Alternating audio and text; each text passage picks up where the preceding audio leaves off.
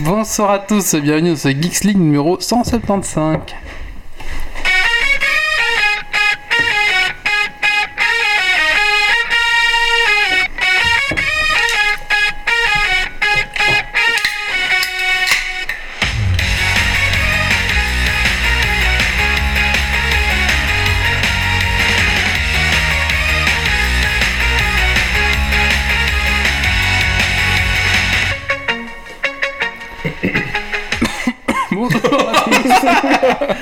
Waouh, cette intro. C'est compliqué. Dans ce Geeks League numéro 175 saison 9. Bienvenue à toi dans ton podcast tech qui sont la frite et la bière.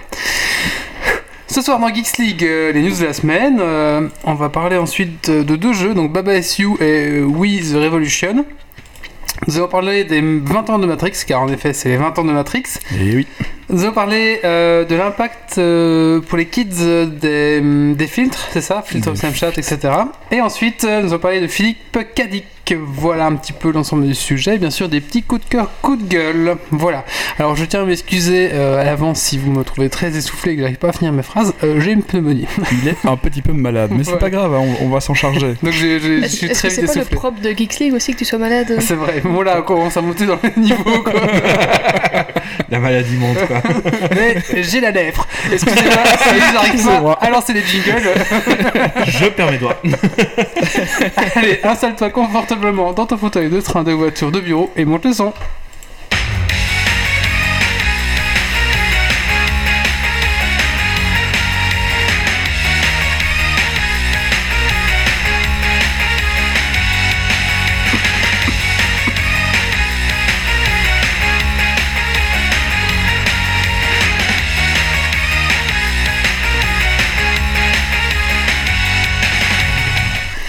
Avant de commencer ce podcast, j'aimerais me remercier nos tipeurs, donc euh, Dergonic, Pickruns, Benjamin Callum et Gauthier Folzan. Merci à vous, les gars. merci beaucoup. Vous êtes fidèles depuis très longtemps en plus. hein. Ah oui, c'est clair. Ça, on peut pas dire. hein. Les irréductibles euh, Tipeur. tipeurs. Voilà, Les irréductibles, pois. tout à fait. Les, les irréductibles petits pois. Petits pois Non, non. Gaulois, tu vois. Non, non, Gaulois, tu vois. arrêter. Tipeur. Euh, bon, on va faire un tour de table. On va commencer par Yves. Bonsoir tout le monde. Alors, Yves, qu'est-ce que tu as fait de geek ces 15 derniers jours? Euh, Qu'est-ce que j'ai fait de geek? Hmm, Je viens de recevoir un super euh, DAC audio et j'ai écouté pas mal de morceaux de musique en FLAC. J'ai continué à ripper ma bibliothèque de CD en musique numérique. D'accord. Voilà.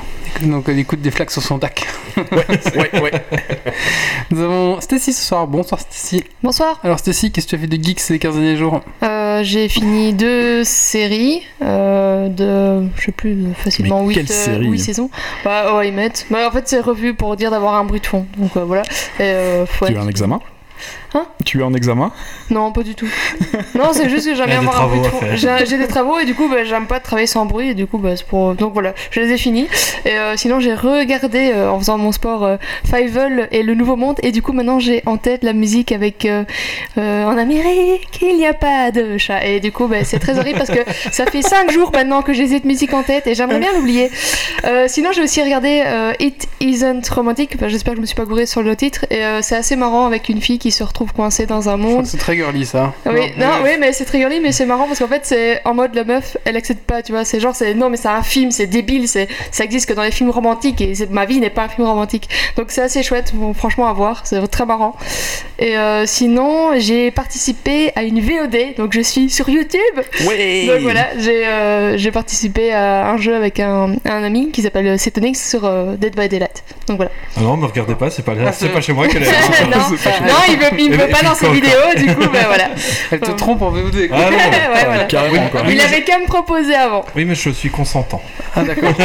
très bien. Enfin voilà, Oui, du coup, euh, très chouette. Le pluralisme dans la VOD. C'est ça. Très bien. Très important. Le pluralisme dans les VOD YouTube. Euh, nous avons Titi ce soir. Bonsoir. Bonsoir tout le monde. Alors Titi, qu'est-ce que tu as fait de geek ces 15 derniers jours?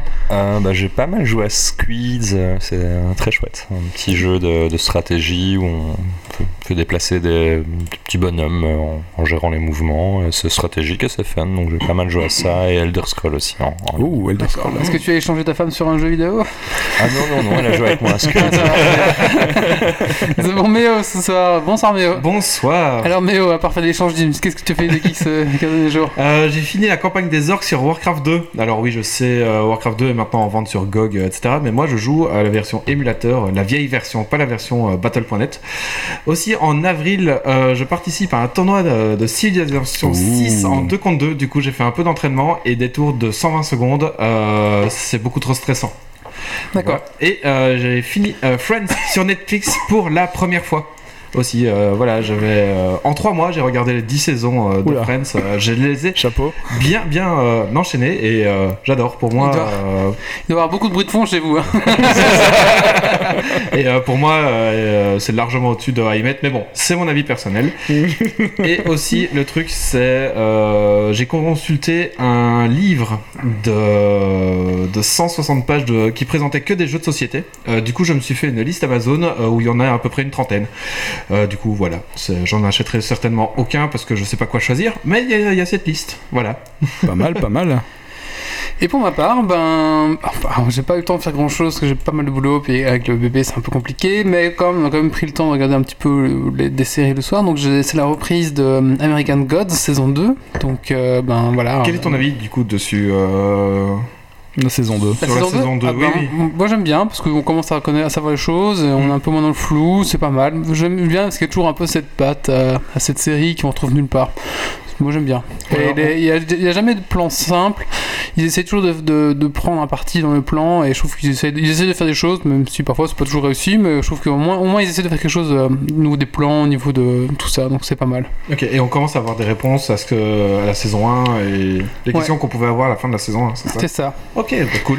Sinon, ouais, niveau Netflix, j'ai fait Always Witch, euh, j'ai terminé, et puis j'ai terminé aussi. euh, ah non, ouais, je suis en cours sur la saison 2 de AO. Nouvelle saison de AO. Et j'ai le droit de faire mon coup de cœur sur la saison 1 d'American Gods que je viens de regarder. tu pourras le faire Ça si tu veux. J'ai fait mon coup de cœur la, la dernière fois sur l'annonce de la saison 2, donc euh, Je suis toujours dans le coup, moi, toujours euh, à la pointe. Et non, mais par exemple, il y a- il y, a une bête scène, euh, il y a un mec qui joue avec une, une, euh, une pièce et elle tombe, elle, et comme c'est un moment tragique dans la série, bah, et ben là elle se brise comme du verre et du coup on s'y attend pas et c'est toujours des petites scènes comme ça un peu qui font que je trouve que c'est pas mal. Bon voilà. C'est juste que je des le fois un petit peu, euh, je trouve, euh, c'est quand même euh, bien améric- américanisant, on va dire ça, dans le message, euh, qu'il faut croire en- aux divinités, tu vois. Enfin, faut pas spoiler, mais euh, à certains moments, quand ils disent, mais oui, mais il faut que les gens quand même repensent à, à croire au Dieu, c'est important. Et à un moment, ils disent plus au Dieu, c'est en Dieu, tu vois. Ouais, ouais, et euh. Ah, il est mis oui, texto oui. comme ça dans le truc, tu fais, Mm, quand Ouais, même. c'est normal pour eux, c'est des dieux donc. euh, Ouais, mais ils disent pas au Dieu, ils disent en Dieu, tu Ah, vois. Donc ils ont fait la petite faute, il me semble. En plus, je crois que c'est dans, dans la saison 2, dans le Version premier française ou version anglaise Version française aussi, c'est peut-être ça. Ouais, Voilà. peut-être aussi. Ouais. Voir. Eh ben on en reparlera dans ton coup de cœur alors, c'est Ouais. ça Ok. à tout à l'heure. Et euh, on a aussi regardé euh, Expansion, Expense, The Expense, qu'on- j'en parlerai aussi dans mon coup de cœur. Voilà. Bah écoutez, je vous propose qu'on se lance directement avec les actualités tech de la semaine. C'est parti.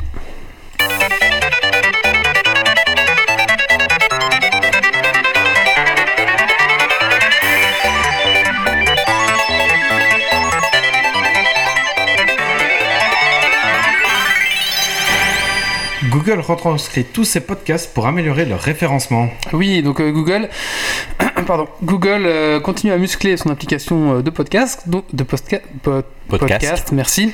Euh, donc ça a pris trois bières que j'arrive pas à le dire. Et euh, donc en fait maintenant ils ont euh, créé une, un genre d'IA en fait qui va euh, lire les podcasts et qui va les retranscrire bah, par écrit. Tout ça pour pouvoir référencer ce qui se passe dans les podcasts. Donc à mon avis on risque d'avoir un meilleur référencement des podcasts à venir. quoi. de vrai moteur de recherche de Voilà. podcast en fait. Donc Google cool. pourrait inclure sa recherche dans ce qui est dit dans les podcasts. Donc par exemple là si on parle de plein de mots-clés comme euh, Amazon etc, ben, Google va passer dessus et après on sera référencé là-dessus quoi. Ah, c'est cool. D'accord. Ouais, donc euh, à voir. Maintenant, ça va marcher via l'application Google Podcast. Donc comment ça va fonctionner derrière, on sait pas trop. Mais en tout cas, ils ont cette technologie dans les dans les bacs et moi je trouve ça vraiment bien quoi. Ouais, voilà. c'est chouette, ouais. Ouais. Ah, chouette. À voir après, bon, ça risque d'être en pas en français directement, mais en anglais, on verra, on comment ça marche. Et puis il faut voir avec la reconnaissance euh, audio euh, Ouais. français, euh, etc. Ouais, c'est ça. Bah, même, parce que j'ai envie de voir un petit peu comment ils vont gérer ça. Quoi. Apple Oui, plein de news euh, Apple. Euh, donc savoir que plein de news Apple mais orienté service, euh, tout simplement. Euh, Il faut savoir que hum, donc il y a eu la, la keynote Apple et étrangement parce que d'habitude la, la keynote Apple est plus basée sur des upgrades au niveau de de leur hardware, objets, hein, quoi. de leur Enfin, ouais, hardware, donc un, un MacBook plus puissant, un nouvel iPhone, etc. Et là, en fait, ils ont, ils ont fait ça, mais ils ont passé euh, ça par des petites, euh, des petits euh, communiqués de presse une semaine avant, donc sans vraiment dire, euh, enfin, sans vraiment euh, en Non, faire une grosse pub. Mettre le point dessus, quoi. Mais par contre, et du coup, à la keynote, ils ont vraiment mis le point sur les services parce qu'ils estiment que ils ont l'hardware, ils ont euh, l'OS qui va dessus, et qui d'autre que eux ne peut pas créer le meilleur service qui tourne là-dessus aussi. Ça, c'est leur théorie. Euh, donc, en gros, euh, j'ai retenu euh, quatre choses. Donc, il y a l'Apple Card. Euh, donc, Google, en fait, va créer une carte. euh, Apple. Non, une carte de crédit Apple. Donc une carte de crédit euh, pour les Français donc qui nous écoutent, c'est vraiment de crédit. Donc c'est euh, bon, en Belgique on a ça, mais en France ça n'existe pas ou pas beaucoup en tout cas. Donc c'est une carte quand vous vous débitez dessus, ça déduit le mois d'après ou de deux mois après, ça dépend un petit peu. euh, euh, de votre compte en banque quoi. donc c'est vraiment la banque fait crédit quoi alors qu'en France souvent ce qu'ils appellent une carte de crédit Ouais, c'est une carte débit. C'est la carte c'est une bleue, carte, bleue enfin une carte euh, Mastercard quoi Ouais, carte de débit. Euh, voilà, donc donc alors il y a aussi une, grosse particularité, c'est qu'apparemment apparemment ça se fait beaucoup en Amérique, mais pas trop ici, c'est qu'il y a un cashback de 3%. Donc si vous dépensez 1000 euros, ben vous aurez euh, 3%. 30 euros, 30 euros. 30 euros en cashback pour pouvoir acheter des choses après. Donc euh, voilà, ça pour les gens, ça va inciter Ça, c'est cool. C'est bien, ouais. Euh, et du coup, ça n'existe pas trop en France et en Belgique ce genre de, de méthode. Non, en effet, le cashback n'existe pas vraiment. euh, Ouais, et puis il y a aussi euh, tous tous les cadeaux qui sont liés avec. Genre, par Oui. exemple, tu as la carte de crédit Apple, tu vas pouvoir aller acheter un produit à moins 50% ou quelque ça. chose comme ça. un produit Sûrement, Apple à moins X% parce que tu payes avec un truc ça. Apple. Quoi. Donc euh, en gros la carte de crédit euh, Apple euh, ne sera pas physique. Il y a une option pour l'avoir en physique, vous pouvez demander, mais sinon ce sera pour payer avec votre montre, avec votre téléphone, par, par, Par NFC quoi. Par Apple Pay, quoi. Ouais c'est ça, Ok. c'est ça. Et euh, eux ils sont associés, donc là, la- Apple c'est pas forcément en banque pour faire ça, ils se sont associés avec euh, Goldman Sachs. Euh, Tiens donc. Hein Tiens donc. donc à voir en France, bah, ça c'est très américain, mais à voir maintenant en France, est-ce que ça va se développer? Enfin en France, je parle de la France parce que la Belgique va suivre avec la France. Euh, comment est-ce qu'ils vont faire? Avec quelle banque ils vont s'allier? Est-ce que ça va être vraiment développé ici? On ne sait pas, on verra bien. Euh, ensuite, euh, il y a Apple Arcade, donc, qui est un service euh, payant de streaming de jeux. Donc vous allez payer X euros, vous pourrez, vous pourrez télécharger sur le sur l'OS, euh, enfin vous pouvez télécharger une, un certain nombre de jeux sur le, la, la- la- l'Apple Store, euh, des jeux vraiment payants, pas des petits jeux gratuits, c'est vraiment des jeux avec une plus-value, vraiment des jeux que vous allez payer assez cher, et même des triple A. Donc on verra bien un petit peu comment, on sait pas plus hein, pour l'instant, mais il y aura euh, voilà un X jeux qu'on pourra acheter, comme enfin on aura un abonnement, quoi. après on pourra piocher dans ces jeux-là. C'est comme euh, l'offre Xbox. Ouais, je, vais, ouais, je vais en reparler après. Xbox Live, j'allais dire, Oui, c'est ça, euh, tout à fait, tout à fait. L'offre Apple TV Plus, donc Apple TV tout simplement. Il y a deux choses. Il y a Apple TV qui va regrouper en fait, en, au mieux d'avoir plein d'applications avec euh, pour voir ce tel film là, il faut aller sur Canal Plus. Pour tel film là, il faut aller sur Mhm. Netflix. C'est une application qui va non Netflix n'est pas dedans, sauf Netflix. Évidemment, bah oui. Donc c'est Eh une oui. application qui va, si vous voulez voir tel film, il va vous dire bah là tu vas sur euh, My Canal, Plus, j'en sais rien, ouais. ou alors tu vas sur euh, Amazon My Prime, j'en sais TF1, rien. ouais c'est ça. Et euh, il y a l'autre qui est Apple TV Plus qui sera sera un abonnement payant comme Netflix en fait tout simplement. Ils ont annoncé quatre séries exclusives euh, qui ont l'air pas mal. Il y en a deux qui me plaisaient, maintenant à voir un peu quoi. Des gros acteurs aussi, hein, je pense. Des gros acteurs, des- euh, je sais plus te dire les noms, parce que moi je retiens jamais les noms, mais oui, des gros acteurs. euh, vraiment, ils ont dit bou- boum. euh, Enfin, Ça fait, serait dommage pour Apple de pas prendre des gros acteurs, quoi. Je veux dire, avec, Ouais. euh, avec l'argent qu'ils ont. Je euh, pense qu'il y a la. Comment ça s'appelle euh, Celle qui fait les gros talk shows euh, aux États-Unis qui est super connue. Oprah Winfrey. Oprah Winfrey. Ouais, je il, dedans elle aussi. sera dessus, dedans aussi. Parce qu'il y, a il y a une série sur les, les morning shows et tout ça, je crois. Enfin, Mhm. Mais bon, encore nouveau, c'est assez. Encore un abonnement. encore un abonnement, etc. Bon, pour l'instant, tout le monde veut nous vendre un abonnement pour quelque C'est chose. ça. Donc, à mon avis, on pourra pas tout acheter. Quoi. En fait, c'est le, ça va être le Battle Royale euh, de l'abonnement, quoi. Ouais. Et euh, la dernière chose, c'est. euh, je sais pas, comment- je sais plus comment ça s'appelle, c'est Arcade. euh, c'est Apple Press, un truc comme ça. Et là aussi, ça sera un genre de Netflix pour accéder à toute une ribambelle de, de news et de magazines. Non, non, en papier quoi. D'accord. Donc de, de, de, de papier de presse et même de magazines apparemment qu'on pourra consulter quoi. Euh, donc on paiera 10 euros et on aura accès par exemple, à Le Figaro, à euh, La Meuse, Ouais, ça, ça, c'est pas mal en fait. Ça peut être sympa. Il faudrait, il, ouais, il faudrait que ce soit en dehors d'Apple parce que du coup ça va être limité à leurs produits. ça. non, Mais- non, c'est, le but c'est d'appeler vraiment, euh, de prendre Le Figaro, euh, ouais, mais avec, avec euh, ton Mais sur un iPad Pro, ouais, quoi. sur son- ton iPad, ça marchera pas ailleurs, je suppose. Ah oui, oui, ça, ça marchera. Si sur- t'as si une tablette Samsung, ça marchera pas dessus. Non, bah non. Là- et puis euh, combien de publications francophones seront sur euh, l'Apple euh, Journal? Alors ça, c'est un autre problème, mais je pense que ça va assez vite arriver à ce niveau-là, quoi. Mais oui, après, eux, pourquoi ils proposent ces services-là C'est pour vous vendre après de l'hardware. hein. Ouais, C'est bien pas- Ah oui, ouais. c'est normal. Ouais, ça, ce serait génial si Amazon s'y mettait par exemple euh, avec des, des articles, enfin tous les, les magazines francophones, ce serait vraiment top quoi. Maintenant, euh, bah, la presse en France, c'est un peu Ouais, ils vont refuser. le cuir dur et ça risque C'est- d'être compliqué. Ouais, ça va être très compliqué. Quand sait euh, les actions qu'ils ont fait pour Google.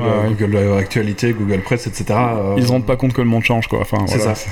C'est le vieux monde, quoi. Donc voilà, bah, pas mal d'actualités au niveau Apple, mais on va voir un petit peu comment ça se décante. Bah, maintenant, ça ferait quand même. Là, Apple nous propose de nous vendre quand même euh, trois abonnements arcade, Ouais. 30 balles arcade, par mois, euh. TV Plus et euh, presse. Euh, voilà, faut voir. Peut-être qu'ils feront un prix pour les trois, mais bon, ça fait quand même. Ça me paraît quand même pas mal cher. Ah, ça va faire 30 euros par mois en plus, un truc comme ça. ça... Ouais, ouais, on verra. Enfin, si c'est 10 euros chaque, quoi. Ouais, si c'est 10 euros chaque, c'est pas sûr. Hein. Ouais, c'est ça. Allez, news suivante. Euh, Google Stadia. Et oui, donc euh, décidément, c'est vraiment la mode de nous vendre des abonnements. Euh, donc euh, Google Stadia, en fait, qu'est-ce que c'est? C'est un service de streaming, c'est un Netflix du jeu vidéo. Vous allez payer, je sais pas, moi, je dis 14 euros, et vous allez pouvoir directement accéder à un catalogue de jeux et lancer le jeu directement sans l'installer n'importe quoi. Donc comment ça va marcher? Ça va marcher notamment via les Chromecast. Donc tout simplement avec votre abonnement, vous connectez au service que vous allez payer et vous allez directement lancer le jeu et le jeu est géré chez Google. Il n'y a pas besoin, votre télé va pas faire tourner le jeu quoi. Je veux dire, et donc tout le monde pourra avoir un jeu qui tourne en 60 fps, euh, je sais pas combien, en 4K, j'en sais rien, via via euh, votre. C'est comme Shadow PC en fait. C'est comme Shadow PC, sauf que Shadow PC, tu loues un, wi- un C'est Windows ça, ouais, ouais, tout à fait. sur le cloud, donc il faut encore l'installer, il faut encore mettre à jour ton truc, ton machin. Là, c'est plus simple, quoi. Tu prends le jeu, Ouais. tu le lances comme tu lances une musique, quoi, tu vois. Mhm. Euh, Tout à fait. Et du coup, tu as les avantages de. Tu peux prendre ta partie où tu veux. Euh, tu stoppes là, tu reprends, c'est instantané, etc. Il y a le problème des délais quoi, je suppose, le Alors, ping qui risque d'être un peu problématique. Maintenant, il faut une bonne connexion. Je pense qu'en Belgique, la- si vous avez la grosse connexion de vous, ça va aller. La 400 mégas, ça va Il y a un truc clairement qui, fonctionner. qui- moi, il y a un truc qui m'énerve dans ces, dans ces trucs-là, c'est ils disent euh, à partir de euh, une connexion de 50 mégabits. Mais 50 mégabits down, d'accord, mais combien de up Ouais, aussi, tu vois up. Ils disent toujours la vitesse down, mais euh, si tu as euh, Mhm. 100 down et tu as un up, bah, le 1 up euh, va complètement te, te niquer ton ping, etc. Quoi. Donc c'est c'est ça qui m'énerve aussi dans, dans ces annonces. Quoi. Ils disent Oh, Vous n'avez pas besoin de beaucoup de connexions down. Tu fais Oui, mais c'est combien en up qu'il faut quoi. Ouais. Mais ça, je, comprends, je comprends pas pourquoi euh, euh, comment dire euh, Steam ne l'a pas fait avant parce qu'ils ont ils ont carrément un catalogue pour quoi. Steam, ils Ah, sont en train de s'endormir un peu sur Ouais, le memory ouais, en fait. ouais. J'ai vu que là, ils allaient. euh, on on peut faire une parenthèse Steam, mais ils sont, ils sont en train de retravailler leur store pour qu'ils soient un peu plus. euh, un peu moins old C'est school. à gaz quoi. Mais Euh, ils sont en train de se faire bouffer, hein, Steam. Ouais, ils réagissent pas et ouais. ils vont. euh, Mais euh, c'est. euh, ils se font bouffer. Patrick Béja le disait dans le rendez-vous tech ou le rendez-vous jeu, c'est le dilemme de l'innovateur. C'est tu as installé et pourquoi est-ce que tu irais complètement euh, fucker ton truc qui est installé et bien présent ouais. et qui marche à mort? Ah, et, et le truc tu ça vas pas le disrupter, pas le disrupter Ouais. euh, et du coup t'en as d'autres qui arrivent et qui, qui en s'en battent les couilles et qui explosent tout quoi. Je pense que j'ai pu euh, acheter de jeux sur Steam depuis un bon bout de temps déjà là. Ça doit faire au moins aussi. 6 mois quoi. Ouais pareil. euh. Et euh, la, dire la, la, bonne invention de Google, c'est que du coup, la- et donc ça va jouer avec la manette de Google Stadia. Et là où euh, c'est malin, euh, elle se connecte directement au Wi-Fi. euh, ben, elle se connecte directement au Wi-Fi en fait. Elle repasse pas par un petit PC ou par votre Chromecast ou quoi que ce soit, qui va lui refaire un petit délai. Donc vous allez directement mettre votre input dans le serveur, donc vous gagnez quelques délais, quelques Ouais, être millisecondes. pas mal, ça. ouais clairement. Euh, donc là, c'est pas mal, c'est une bonne idée, je trouve. Euh, Et en plus, comme ça, euh, ils ont pas besoin de ressortir une Chromecast exprès pour ça, parce que du coup, les Chromecast là vont être mises à jour, et elles vont marcher. Euh, donc, euh, bah ma foi, moi ça m'a, moi ça me parle Moi, ça pas mal. pas en mal, fait. ouais. Moi Ouais. ça me parle bien, euh, Ouais, pareil, ça. parce que En bah, plus, faut voir le prix, il faut voir l'offre, faut voir le catalogue. Et tu peux le faire marcher sur ton PC même aussi. Tu vois, t'es pas obligé de le faire sur un Chromecast. Oui. Euh, sur ta télé, tu peux le faire sur ton PC quoi. Ah bah, en fait, ça tournera, Donc, ça tournera euh, via ton. Via Google Chrome quoi. Ouais, c'est ça. Ouais, tout à fait. Euh, donc, euh, tout le monde pourra maintenant, s'il a une connexion euh, potable, euh, jouer au AAA avec un PC tout pourri, quoi. Je veux dire, ça c'est pas Ça, mal c'est quand même. plutôt cool. Ouais, c'est franchement pas mal. Ça, et il y aura plus de limite de ah, mon PC, il faut pas faire tourner ça, patiti patata, ou alors euh, par exemple si vous voulez faire une soirée avec 4 à, 4 potes et il y en a un qui a toujours un PC un peu pourri ou qui a un Mac, euh, bah voilà. Ou un Linux, hein. euh, Ouais. Mais du coup, pour les gros programmes euh, de. Enfin, genre, euh, moi je travaille sur AutoCAD, des machins ci, Twinmotion, c'est pareil Non, non, c'est que le jeu vidéo. C'est que, Que le jeu vidéo. T'auras des... non, mais Par contre là, Shadow PC, ça peut très bien marcher pour ça. Tout à fait. Parce voilà. que moi, par exemple, ici, bah, j'aimerais bien installer Lumion, mais enfin, c'est gros quoi. Mon là, PC il supportera pas quoi. Ah bah alors ça, par exemple, Shadow PC, tu peux installer Mm. des programmes, des machins et travailler sur un truc. Et oui, ils promettent une puissance de 10, ra- 10 teraflop, euh, floppy floppy flop. euh, euh, voilà. Donc apparemment c'est beaucoup. euh, C'est énorme, c'est encore plus que la Xbox actuelle. c'est exemple. 5 teraflops la Xbox One. Ça, c'est deux fois plus que, que, Voilà. la, le- que la Xbox, qui est la machine la plus puissante du marché. Après, euh, Euh, non, il y a mon PC. Oui, non, mais ton PC est unique. il fait combien de teraflops euh, Il en fait 30. Beaucoup Je vais regarder. Il, il a plus que 30 en fait. c'est ça. Je sais même pas ce que c'est un teraflop. C'est beaucoup. Bah, ça dépend si ça s'applique au processeur ou à C'est la au, moins- graphique. c'est au moins autant que ça. Bon après voilà, c'est la puissance de Google, donc je Après, c'est des chiffres hein, ouais, aussi, donc. euh, Je suppose qu'au niveau des serveurs, il doit y avoir ce qu'il faut qui tourne derrière. Euh, bah voilà, donc comme je disais en conclusion, bah faut voir le prix, le catalogue. Ouais, c'est ça. euh, Est-ce que ça a vraiment bien marché? Pour le moment, il n'y a que 4 jeux qui ont été annoncés euh, dessus sur euh, Stadia. Du coup, c'est ça, il faut voir le, le catalogue annoncé pour, euh, avant de se lancer dessus, parce que que 4 jeux, ça fait quand même très très très peu. Ouais. Parce que c'est pas c'est pas votre catalogue Steam que vous pourrez mettre dessus. hein, attention, Non, ça sera. c'est des jeux que Google a décidé que pareil. vous pourrez Comme euh, si vous êtes sur. Deezer, vous pouvez pas mettre votre musique sur Deezer. Il y a un catalogue de musique et vous, vous sélectionnez. dedans. ouais. Alors un teraflop, c'est le nombre d'opérations par seconde. Ouais. Donc voilà, ça fait euh, ça fait beaucoup. quoi. T'as dit- t'as parlé de 10 teraflops? Ouais. Ouais. Euh, ouais, c'est ça, il y, a- il y a 12 teraflops sur une, euh, 12 teraflops sur une GTX 1080 Ti. Il fait le malin. Ah oui, moi je Je suis plus fort que Google. non, moi, j'ai- pas, en- j'ai pas en giga de RAM sur la mienne. Donc, en gros, c'est une unité de mesure de la performance d'un système informatique. En gros, plus tu as, mieux c'est quoi. Ah, j'ai comme petite news, on va la faire maintenant. Il n'y a pas de titre, mais c'est pas grave. Il y a pas de titre. Euh, euh, c'est Nvidia qui a annoncé, vous savez, le- il y avait le RTX là, Oui. la nouvelle carte RTX, Ouais. et ils ont annoncé que même les, les autres cartes graphiques qui n'ont pas des processeurs à part pour faire ça, pour faire l'effet. Donc le RTX, on va expliquer. C'est le retrailing. Retrailing, en fait, c'est pour calculer les effets de Oui. lumière, d'ombre, etc. Il y a, il- c'est une carte graphique qui a des, des processeurs dédiés à ça. Et c'est pour faire un effet euh, réaliste de le- du rendu de la lumière, euh, calcul des Voilà. très réaliste. C'est ça.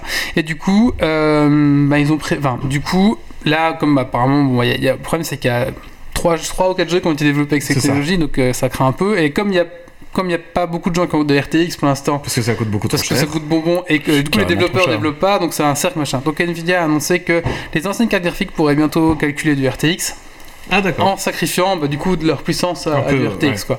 Donc si vous avez 1080 GTI la, la Titan, ça devrait être a- assez bien fonctionner. Mais non, après en dessous, vous allez prendre beaucoup. Mais au moins, si vous voulez tester un petit peu la RTX, vous pourrez Pourquoi avec vos cartes graphiques que vous avez actuellement, euh, voilà. Alors la 2080 Ti est à 1500 euros. Oui voilà, c'est ça. Voilà. Elle fait le RTX. Ça euh. fait cher quoi. C'est la série des 20 en fait des 2000. C'est toute la série des 2000. Elle fait Ça, du RTX. Je mets pas- 2080, les 2000. Mais je mets pas 1000 1500 balles pour une carte graphique, moi. Hein. non, non, Euh, ouais. 500 euros, c'est un peu le maximum, quoi. Enfin, 700, les- allez, mais pas les plus, quoi. RTX 2000 sont encore plus chers. hein. Encore 700, c'est quand je suis dingue, parce que sinon, euh, 500, 400, c'est plutôt ça, quoi. Ouais. Ils sont Ouais, fous c'est des prix pareils, hein. trop cher.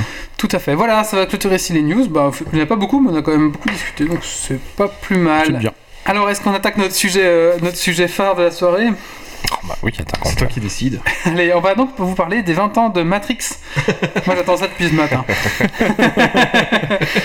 et donc c'est euh, Doc qui s'en charge et lance son jingle.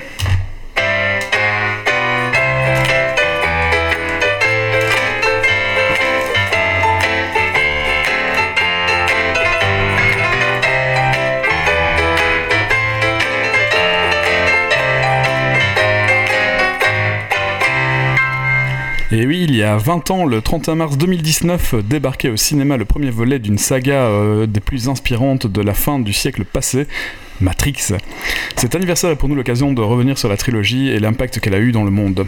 Enfin, on va peut-être pas vraiment parler du monde, mais on va parler de son impact quand même un petit peu. Alors Matrix, c'est cette série de trois films réalisés par les deux sœurs Warowski, Wa- Warsh- Warshawski. Wachowski.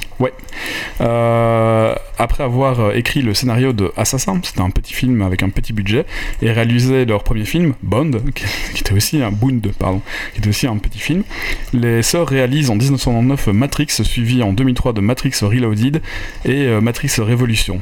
Ils ont ensuite participé au succès de plusieurs films, dont V for Vendetta, Cloud Atlas, Jupiter, le destin de l'univers, et plus récemment la série Netflix Sense 8.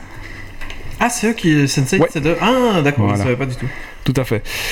Euh, de 1999 à 2003, il réalise la trilogie euh, Matrix, un mélange de science-fiction, de cyberpunk avec des scènes d'action euh, inspirées du cinéma asiatique et des mangas, avec une petite dimension philosophique. Le premier volet devient rapidement culte pour beaucoup de cinéphiles, néanmoins. Les deux suites sont souvent un peu incomprises à cause de leur dimension philosophique et critiquées pour leurs scènes d'action un peu répétitives et le ressassement des anciennes, des anciennes scènes. Commercialement, la, la saga a rapporté plus de 1,5 milliard de dollars au box-office mondial. Matrix et c'est énorme. hein. Matrix 1 avait coûté euh, 63 millions, suivi de, des 150 millions pour Matrix Reloaded et 110 millions pour Matrix Revolution. C'est un, peu un carton plein mondial. Euh, grave. Ça coûtait cher, mais ça rapportait énormément. Ça rapportait énormément, quoi. Ouais. Alors, euh, je vous ai indiqué que euh, les, on parle des sœurs Wazowski, c'était les frères c'était les- à l'origine, mais euh, les choses ont fait que ce sont des sœurs maintenant. Voilà. Et Soyez- complètement, ne soyez pas surpris, ne nous envoyez pas de message, c'est normal. et complètement euh, soutenu par leur conjointe. Tout à fait, oui. Non, voilà, non c'est vraiment pas mal. Mhm. Euh, on va faire un, un petit. euh, Enfin, c'est un peu difficile de résumer la trilogie Matrix parce qu'il y a énormément de choses à dire, donc ça va être un petit synopsis. Euh, je pense que tout le monde l'a vu, j'espère en tout cas que vous l'avez vu. Si vous ne l'avez pas vu, évidemment, allez le voir. Enfin, regardez-les. hein, Il y en a trois, ça. ça. prend pas mal, ça prend pas trop de temps. Le 1 est à voir absolument. Absolument, le 2 et le 3 pour moi sont, sont passables. Ils sont bien, mais c'est vraiment le 1 qui est Ouais, fondateur de Ouais. tout. Quoi. Et le, le- disons que le 3 clôture un peu la fin, sauf qu'il ne parle pas vraiment de toutes les choses dont il, aurait, dont, il aurait, pardon, dont il aurait voulu parler, mais c'est quand même franchement pas Et mal. surtout, il y a une erreur de traduction sur, euh, à la fin du 3. Ah bah Il écoute, y a une grosse, grosse erreur euh, de trad. c'est laquelle? Euh, c'est. euh, On peut en donc, reparler après. C'est la, c'est la dernière phrase, euh, justement. D'accord. Donc alors, Neo est un... c'est pas Neo. Programmeur anonyme dans un service administratif le jour, Thomas Anderson devient Neo la nuit venue. Sous ce pseudonyme, c'est un des pirates les plus recherchés du cyberespace à cheval entre deux mondes. Neo est assailli par d'étranges songes et des messages cryptés provenant d'un certain Morpheus. Celui-ci l'exhorte à aller au-delà des apparences et à trouver la réponse à la question qui le hante constamment. Qu'est-ce que la matrice? Ouais, c'était un bon synopsis. Euh, donc en gros, pour, comprendre un peu Matrix, euh, on va aller un peu plus loin, mais en premier lieu, c'est une guerre entre les hommes et les machines euh, qui éclate, malgré les tentatives des hommes de priver les machines de la lumière, parce que les machines utilisent la lumière solaire pour leur énergie. C'est ces dernières qui gagnent. La source d'énergie solaire n'étant plus à portée des machines, suite à l'intervention humaine, elles utilisent l'homme comme pile pour fournir de l'énergie, l'homme devant évoluer de par sa nature dans un environnement qui permette de faire fonctionner son cerveau, et il décide de créer la matrice, qui est une euh, représentation euh, virtuelle 3D du monde, en gros, dans lequel les humains vivent. Euh, L'esprit humain étant non réductible à une équation de sa part, non équation de sa part et de sa nature ontologique, cela crée un déséquilibre inhérent au système. Par conséquent, la première matrice qui ressemblait plus à un paradis fut un échec cuisant pour les machines. Elles ont dû mettre plus d'injustice dans le monde pour que les, gens y restent. D'où le Matrix Reloaded en fait. Matrix Reloaded, c'est parce qu'on fait un reload de la, de la matrice en fait, et Ouais. on remet les gens dedans. Euh, la deuxième matrice fut alors construite, euh, beaucoup plus complexe, qui prenait en compte le déséquilibre engendré par le psychisme humain. C'est dans cette matrice que se déroule notre trilogie. Euh, alors, il y a plusieurs programmes hein, dans la trilogie. Il y a le Mérovingien, c'est le premier exilé de la matrice. Euh, je vais vous les citer, mais je vais pas les, dé- les détailler. hein. Vous pourrez Ouais, regarder le film, évidemment. Le Mérovingien, c'est celui qui jure énormément en français. Exactement. Exactement. Euh, la famille indienne, ce sont des IA. Il y a les agents euh, qui courent après les exilés. Il y a les, le Smith, ou les Smith, hein, parce qu'il y en a un peu beaucoup dans, dans le film. Euh, il y a les sentinelles, il y a les autres machines. Celles-là, elles sont plus dans le mode, dans le monde réel. Enfin, réel. Hors de la matrice, disons. Euh, et il y a la figure du père, l'architecte, la figure de la mère, euh, Perséphone, qui aide l'architecte à comprendre la psychique humaine. hein. D'où la gestion un peu d'où la gestion un peu philosophique, euh, bah, la- la, Philosophie de la matrice, voilà. euh, Tout à fait. Euh, alors, au niveau des rôles, en fait, euh, le rôle principal c'est Kenny Reeves. Ça, vous le savez probablement tous. Euh, mais alors, il faut quand même savoir que ce rôle a été proposé euh, à d'autres personnes avant, dont Sandra Bullock. ça aurait été particulier. Sans deck. Ça aurait été particulier de voir Sandra Bullock en Matrix, en, en, Ah, en- en Néo, Néo, quoi. En Matrix, ouais. Alors, si jamais il y a un film porno qui est sorti euh, qui s'appelle Matrix, justement, et vous pourrez, trouver, vous pourrez y retrouver Sandra Sandra Bullock. Bullock. Re- Rebecca Lord. Et donc, ils ont proposé à Sandra Bullock bah, parce qu'ils trouvaient personne pour le rôle principal et ils avaient absolument besoin d'une tête d'affiche pour remplir ce rôle-là. Euh, elle, elle a refusé parce que euh, bah, le, elle, elle était pas sûre de pouvoir euh, représenter le Neo comme les euh, Sir Warowski voulait qu'elle le représente. Ensuite, ils ont essayé, enfin avant ça, ils avaient essayé avec Brad Pitt. Euh, Brad Pitt a dit qu'il était trop, épris- trop épuisé après avoir tourné 7 ans au Tibet. Bon, alors, il a pas tourné 7 ans au Tibet, il a tourné le film 7 ans au Tibet. Enfin. D'accord, ouais. Euh, alors il y a eu Leonardo DiCaprio aussi euh, qui leur a dit ah non les mecs euh, je peux pas faire un deuxième film euh, à effets spéciaux après Titanic hein sorry 20 ans plus tard, il fait Inception. qui est un petit peu Matrix quand même. exactement peu, ouais. Mais il n'y avait pas trop d'effets spéciaux. c'est euh, pas trop voilà c'est- c'était après le Titanic mais loin il y a eu Will Smith Euh, alors Will Smith lui il a, il a juste pas compris ce que c'était le bullet time hein. ils l'ont un peu euh, Et, et il a fait euh, non mais les gars euh, vous avez fait que des films à petit budget vous voulez faire une trilogie Euh, non mais c'est bon je, je vais aller faire Wild Wild West. Voilà, en gros c'était ça. Et alors rien n'y fait donc ils ont eu vraiment du mal à trouver et puis bah oh, bon au final ils ont trouvé Keanu Reeves hein, qui joue très bien le rôle d'ailleurs en parlant du bullet time incarne vraiment bien, ouais. ah, il, atteint, il incarne vraiment bien. C'était, euh, je pense que c'est lui. Bah, il fait le film, quoi. Le Mm. personnage principal, en gros. euh. Euh, le bullet time, pour ceux qui ne savent pas, c'était un effet. Alors là, j'ai pas de notes forcément, mais le bullet time, c'est. euh, à l'époque, quand on, on travaillait sur des logiciels 3D, euh, on pouvait faire tourner la caméra autour d'un objet. On voyait euh, l'objet sous toutes ses facettes. Le bullet time, c'est la même chose dans le monde réel avec des caméras. Donc, c'est une série d'appareils photo qui sont synchronisés. Ils prennent des photos les unes après les autres qui font un effet comme si on tournait autour de la personne. Alors là, vous le connaissez tous maintenant, hein, parce que vous l'avez vu dans plusieurs films, dont Mais à l'époque, c'était révolutionnaire. À l'époque, c'était ultra révolutionnaire, on n'avait jamais vu ça, quoi. Et dans Max Payne, le jeu vidéo, il y avait Ouais. déjà Ouais, bullet time. Et alors, euh, ils se sont ins- inspirés justement de Max Payne pour faire ce bullet time. Il me Ah. semble que c'est ça, ouais. alors ça, je peux pas vous le confirmer, mais me c'est fort semble, hein, il me probable. semble. euh, Euh, et Ou l'inverse, ou c'est l'inverse. Moi, ça- quand j'ai vu le truc, j'ai fait, mais, mais donc c'est un, film cyberpunk qui dépeint la réalité virtuelle, euh, la matrice, etc. J'ai vu ça, j'ai fait, mais, mais ouais, mais d'office quoi. Je vais être Enfin, je- programmeur. non, mais je, je fais de la, tro- enfin, je, je fais de la 3D, donc ouais, je vois très bien comment ça marche. Comment est-ce qu'ils ont fait ça quoi Enfin, et c'était pas de la 3D, c'était réel à l'époque. Ah, ça m'avait carrément bluffé. Euh, on parle des années euh, 99, hein, donc c'était, euh, Mhm. enfin voilà, c'était assez, ça fait déjà euh, bah, 20 ans. Bah, il y a 20 ans. Euh, Max Payne, c'était en 2001, donc euh, comme Matrix, c'est en 99. Non, mais Ah c'est ouais, arrivé après. C'est peut-être Ouais, euh, Max Payne qui s'est inspiré. ouais. Ouais, Ah, probablement, je pense Matrix, euh, euh, Matrix, pardon, Matrix, Matrix euh, a, a quand même. euh, Il l'a vu, Rebecca Lord. Ouais, je pense. non, mais je pense aux matrices informatiques, moi alors. Ouais, tout à fait, tout à fait. Euh, non, je pense le, le film a donc j'ai pas repris ici. Le film a, a- comment dire euh, a permis à beaucoup d'autres films de s'inspirer de, de ce qui avait été fait. Euh, on parle d'Inception euh, notamment, mais il y en a euh, il y en a plein d'autres. Hein. Il y a euh, Sucker Punch par exemple, Dans quoi Dans de, dans Dominatrix. Dominatrix. Dans Inception, est-ce qu'il y a du bullet time euh... Euh, je pense que a- oui. Hein, quand il y a des gros quand ralentis. quand il tombe dans le dans l'eau comme ça, ça, ça. tourne autour aussi à ce moment-là, je pense. Il y, a Après, des, il y a des gros ralentis. C'est plus la même technologie, hein, parce que dans. Matrix, c'était une technologie analogique où ils prenaient euh, des photos euh, réelles de l'action en cours. Euh, dans les suivants, ça a été plus une mise Numérique, en trois dimensions, voilà. ouais, Mm. ouais. Euh, donc le film reste quand même encore assez moderne. hein, On peut le re- on peut le revoir maintenant. Il a, on va pas dire qu'il a pas pris une ride, mais, Mais presque mais euh, il, il a presque pas vieilli quoi. hein, C'est c'est quand même euh, pas mal. Alors 20 ans euh, après euh, sa sortie au cinéma, Matrix euh, inspire encore le monde de la mode. Ce savoureux mélange de cyberpunk, de gothique chic, de minimalisme fait des émules, euh, du cuir, euh, du noir, des trenchcoats brillants. Il s'impose cette année comme la tendance à suivre euh, d'après la semaine de la mode. Impossible Yes. d'être indifférent à ces tenues euh, reconnaissables entre mille, des lunettes fines, futuristes, noires de nouveau, Sans voire branche. microscopiques, sans branches, euh, minimalistes évidemment. C'est euh, c'est toujours ça branche Matrix. Hein. Euh, Vous bah, avez pas de Bah, Morpheus, il a pas de Ouais, branche. hein. ouais, ouais, tout à fait. ouais. Comment ça tient? Sur le C'est nez, collé. c'est un clip. C'est collé à la super glue. Et en fait, t'as toute une enfin t'as toute un- une sous-lecture aussi euh, de l'habit dans Matrix. Euh, Les couleurs avaient été prévues pour que le, le film, quand on est dans la matrice, ce soit vert. euh, vert, c'est ça, et quand on est hors de la matrice, ce soit des couleurs un peu plus éclatantes, si je me Tout souviens fait. bien. C'est Ouais. plutôt bleu. Non, mais moi je parle Enfin- de l'habit de chacun en fait. Mhm. Les lunettes, le trench coat, l'habit, etc. En fait, c'est le premier truc qu'ils perdent, c'est les lunettes, genre Morpheus. Ouais. Euh, dès qu'ils sont euh, plus incorporés dans la matrice, en fait, ils perdent au fur et à mesure euh, des habits.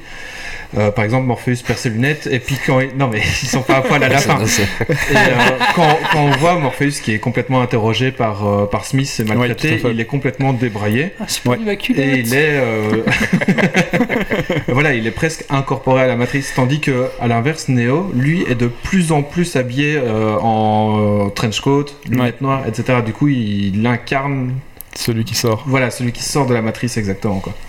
Il y a toute une sous-lecture et euh, matrice, il y a presque 3 ou 4 niveaux de, de lecture dedans, quoi. Moi, je me souviens, j'ai été très déçu du 3 parce qu'à la fin du 2, euh, il arrête la machine dans ce qu'on pense être le monde réel. Et là, je me suis dit, fait.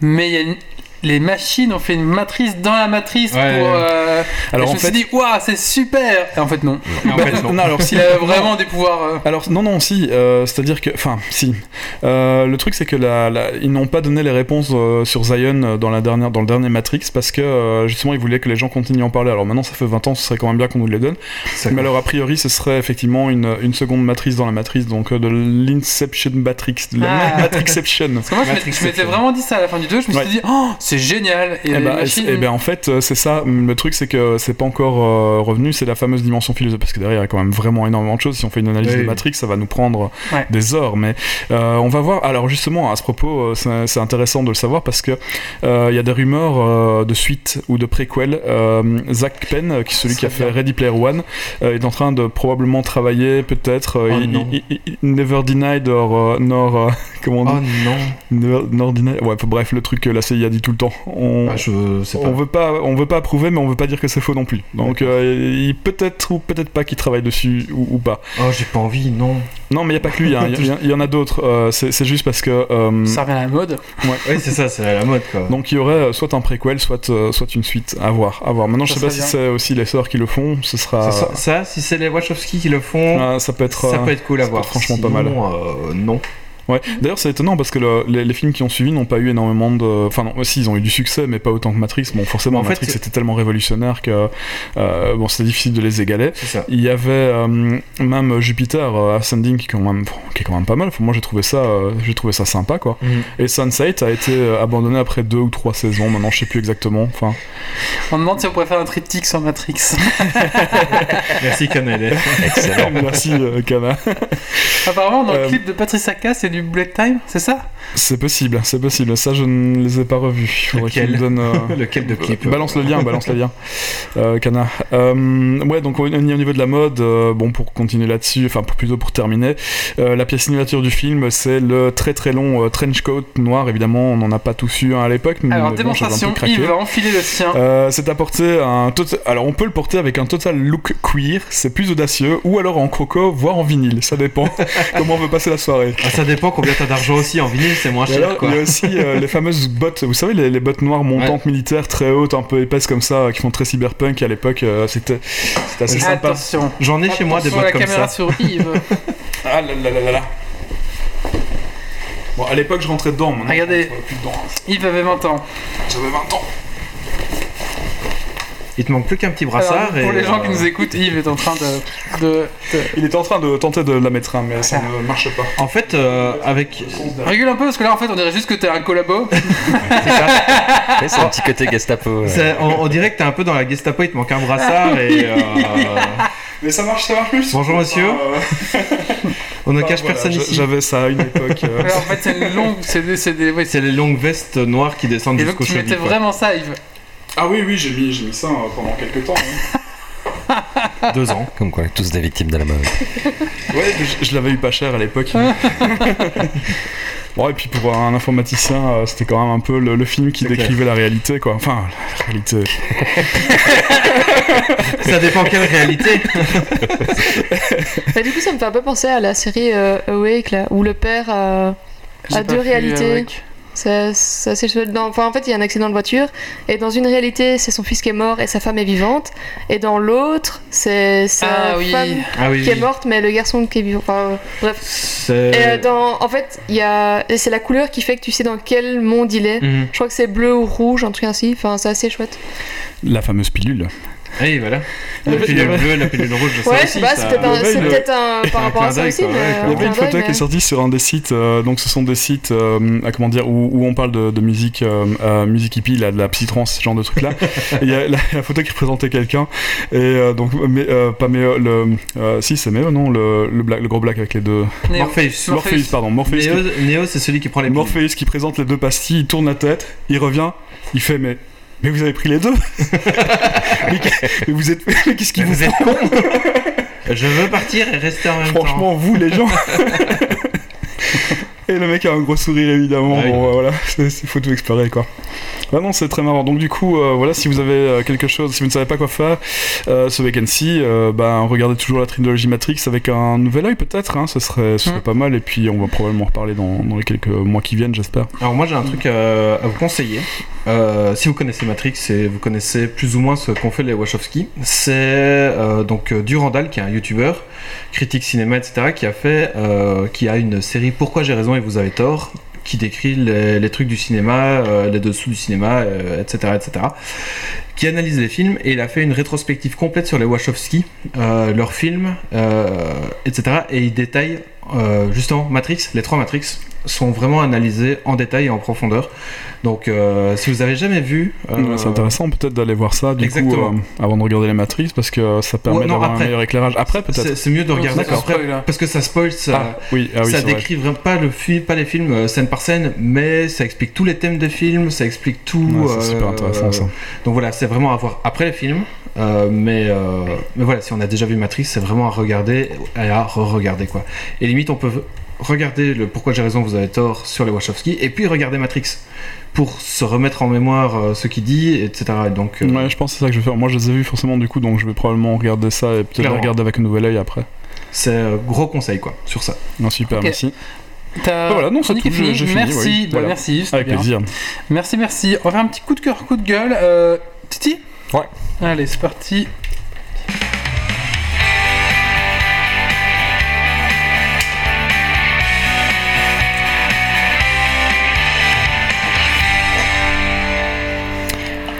Euh, moi ce sera un petit coup de cœur, donc euh, bah, comme on avait dit euh, dans l'introduction, American Gods, en fait je suis tombé dessus il n'y a pas longtemps parce que j'ai découvert Amazon Prime Vidéo il n'y a pas longtemps, et donc j'ai regardé American Gods parce que ça avait l'air cool, et ouais effectivement je trouve que la série était vraiment bien sympathique, donc si on doit faire un petit pitch, ce serait quoi? C'est un gars qui... qui est contacté par une autre personne. Enfin, il va vivre plein d'événements où il est euh, privé de sa femme, sa femme va mourir, il va en prison, c'est un peu dans les premiers ou deux, premiers épisodes.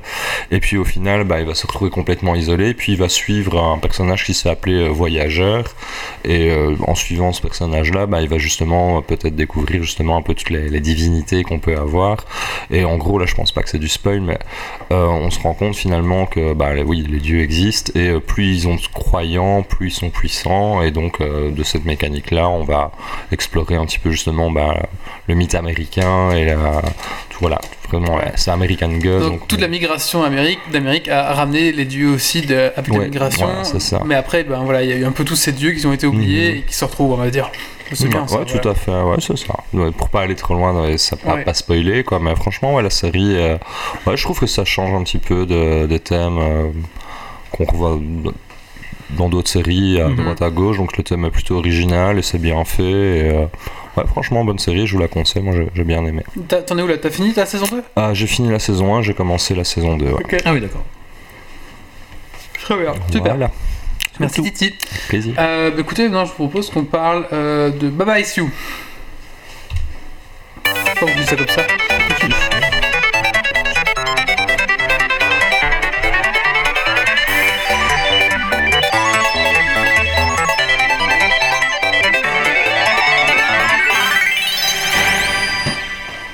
Baba, c'est toi. Baba Is You, c'est un jeu de réflexion, un puzzle game, dans lequel euh, vous changez les règles selon lesquelles vous jouez. Donc à chaque niveau, les règles sont présentées sous des formes de blocs, un peu des blocs de logique comme dans la programmation, avec lesquels vous pouvez interagir, interagir pardon, en les manipulant. Donc vous pouvez modifier les mécaniques de fonctionnement du niveau afin de provoquer des interactions surprenantes, inattendues, et c'est en poussant les blocs que vous allez pouvoir transformer par exemple un rocher en touffe d'herbe, euh, que vous allez pouvoir contrôler la touffe d'herbe et que vous allez aller sur le drapeau par exemple. Et que Voilà. le drapeau, c'est la victoire. Voilà, c'est ça. Euh, donc c'est un jeu vraiment euh, un bon casse-tête. Enfin, franchement, c'est vraiment assez sympa. Et si vous êtes programmeur, je pense que ça va encore plus vous parler parce qu'il y a un petit côté ben, logique de programmation derrière. fait, quoi. ouais. Il y a des i, is, euh, il y a des and. Je sais pas Il y a si des end, il y a des combinaisons. euh, je sais pas s'il y a des if après, j'en sais rien. Je sais pas s'il y a des if, mais il y a des combinaisons avec des end, genre euh, rock is block, end is kill. Donc en Ah. gros, les rochers vous bloquent, mais vous tuent en même temps si jamais vous les touchez, quoi. Voilà, il y a plein de choses comme ça. Ou euh, ouais, c'est ça. Donc au fur et à mesure que vous allez avancer dans le jeu, au début c'est assez simple. hein, au début, euh, alors Baba c'est un petit lapin, on dirait un petit lapin que vous allez pouvoir euh, diriger. C'est rigolo. Il y a aussi Keke après. Keke c'est un espèce de petit bonhomme bleu.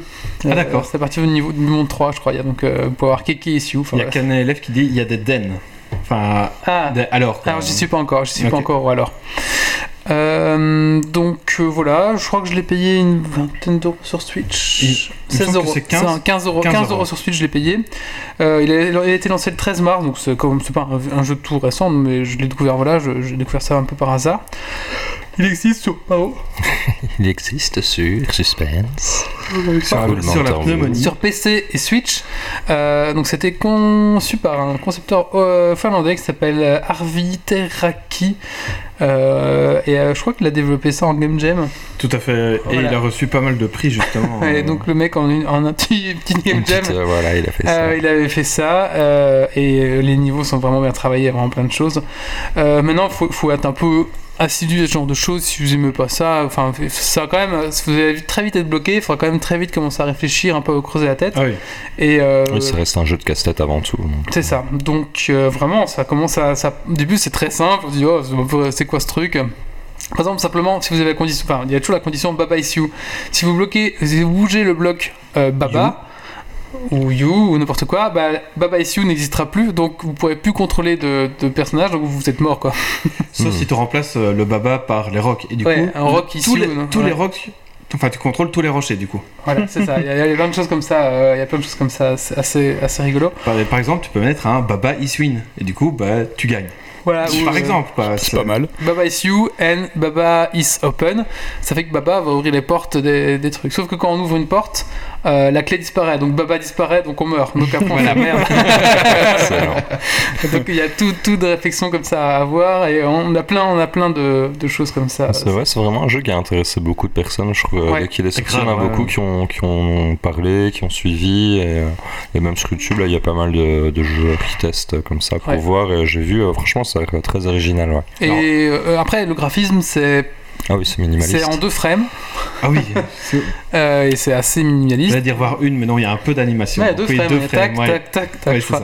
Euh, mais bon, après, voilà, c'est pas le but du jeu, quoi. Toute la logique est sur la réflexion Voilà. et les phrases et la combinaison des phrases. Tout ouais, à fait, clairement. tout à fait.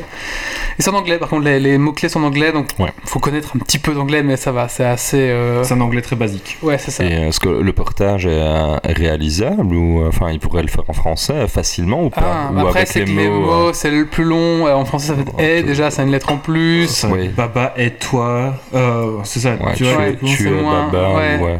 Ouais, c'est ouais. ça. Ouais, mais tu es Baba et du coup, ouais, c'est ça. Mais, Mais du Et coup, ça il faudrait remplacer Oui, chaque mot oui. alors quoi. oui, tu tu- vois. oui, je vois, je vois le problème Ouais. de la phrase. euh, Il faut, il faut changer l'ordre de la phrase. Ouais, Du ouais, coup, ouais.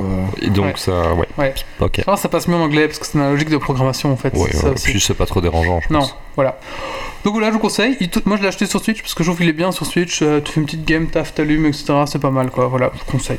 Voilà. Si, si vous voulez péter des Pas plombs mal, pas mal. devant un let's play, euh, je vous conseille euh, le, le let's play de euh, Mister MV. Mais il est nul, le Mister MV. Oui, c'est pour ça que je vous dis. a euh, chié. oui, mais c'est pour ça que je vous dis si vous voulez péter des plombs devant un, let's play. Je l'ai regardé et je me dis, mais, mais qu'est-ce que tu fais? Ah ouais, en, en sachant, il a rendu fou son chat en 15 minutes. Euh, vraiment. Et euh, à tel point qu'en fait, il a bloqué toutes les personnes qui pouvaient parler. On ne pouvait communiquer Ah, plus vu que que par emote. En fait, il ne pouvait plus que parler par emote. Et du coup, il posait des questions et du coup, ça spammait des emotes. euh, oui, non, oui, non, fais ceci, fais cela, enfin des trucs comme ça, mais par emote. Donc, euh, c'est ça, en 15-20 minutes, son chat est devenu complètement fou. Alors, je vais, je vais parler d'un. Justement, pour euh, embrayer là-dessus, donc c'est un jeu avec des règles qui changent. Mais en fait, ici, c'est plutôt un jeu de, programmation, on va dire, à peu de choses près. Il y a, si vous voulez jouer à, ce jeu, à un jeu comme ça sans ordinateur, c'est un jeu de cartes, ça s'appelle Flux. Flux, c'est un jeu de cartes avec des règles qui changent en permanence et la façon de gagner change aussi en permanence. Vous pouvez, vous pouvez faire des petits pièges, c'est très sympa à jouer, Euh, très frustrant aussi parce qu'on sait pas toujours quand on va gagner. Euh, le jeu coûte, euh, genre, je pense que ça doit être 10 euros maintenant, c'est vraiment pas très cher. Si vous avez un petit jeu à acheter, prenez celui-là, ça vaut franchement la peine. C'est Flux, ça s'appelle F-L-U-X-X. Merci, on fait un petit coup de cœur, coup de gueule. C'est Méo qui s'en charge? Allez.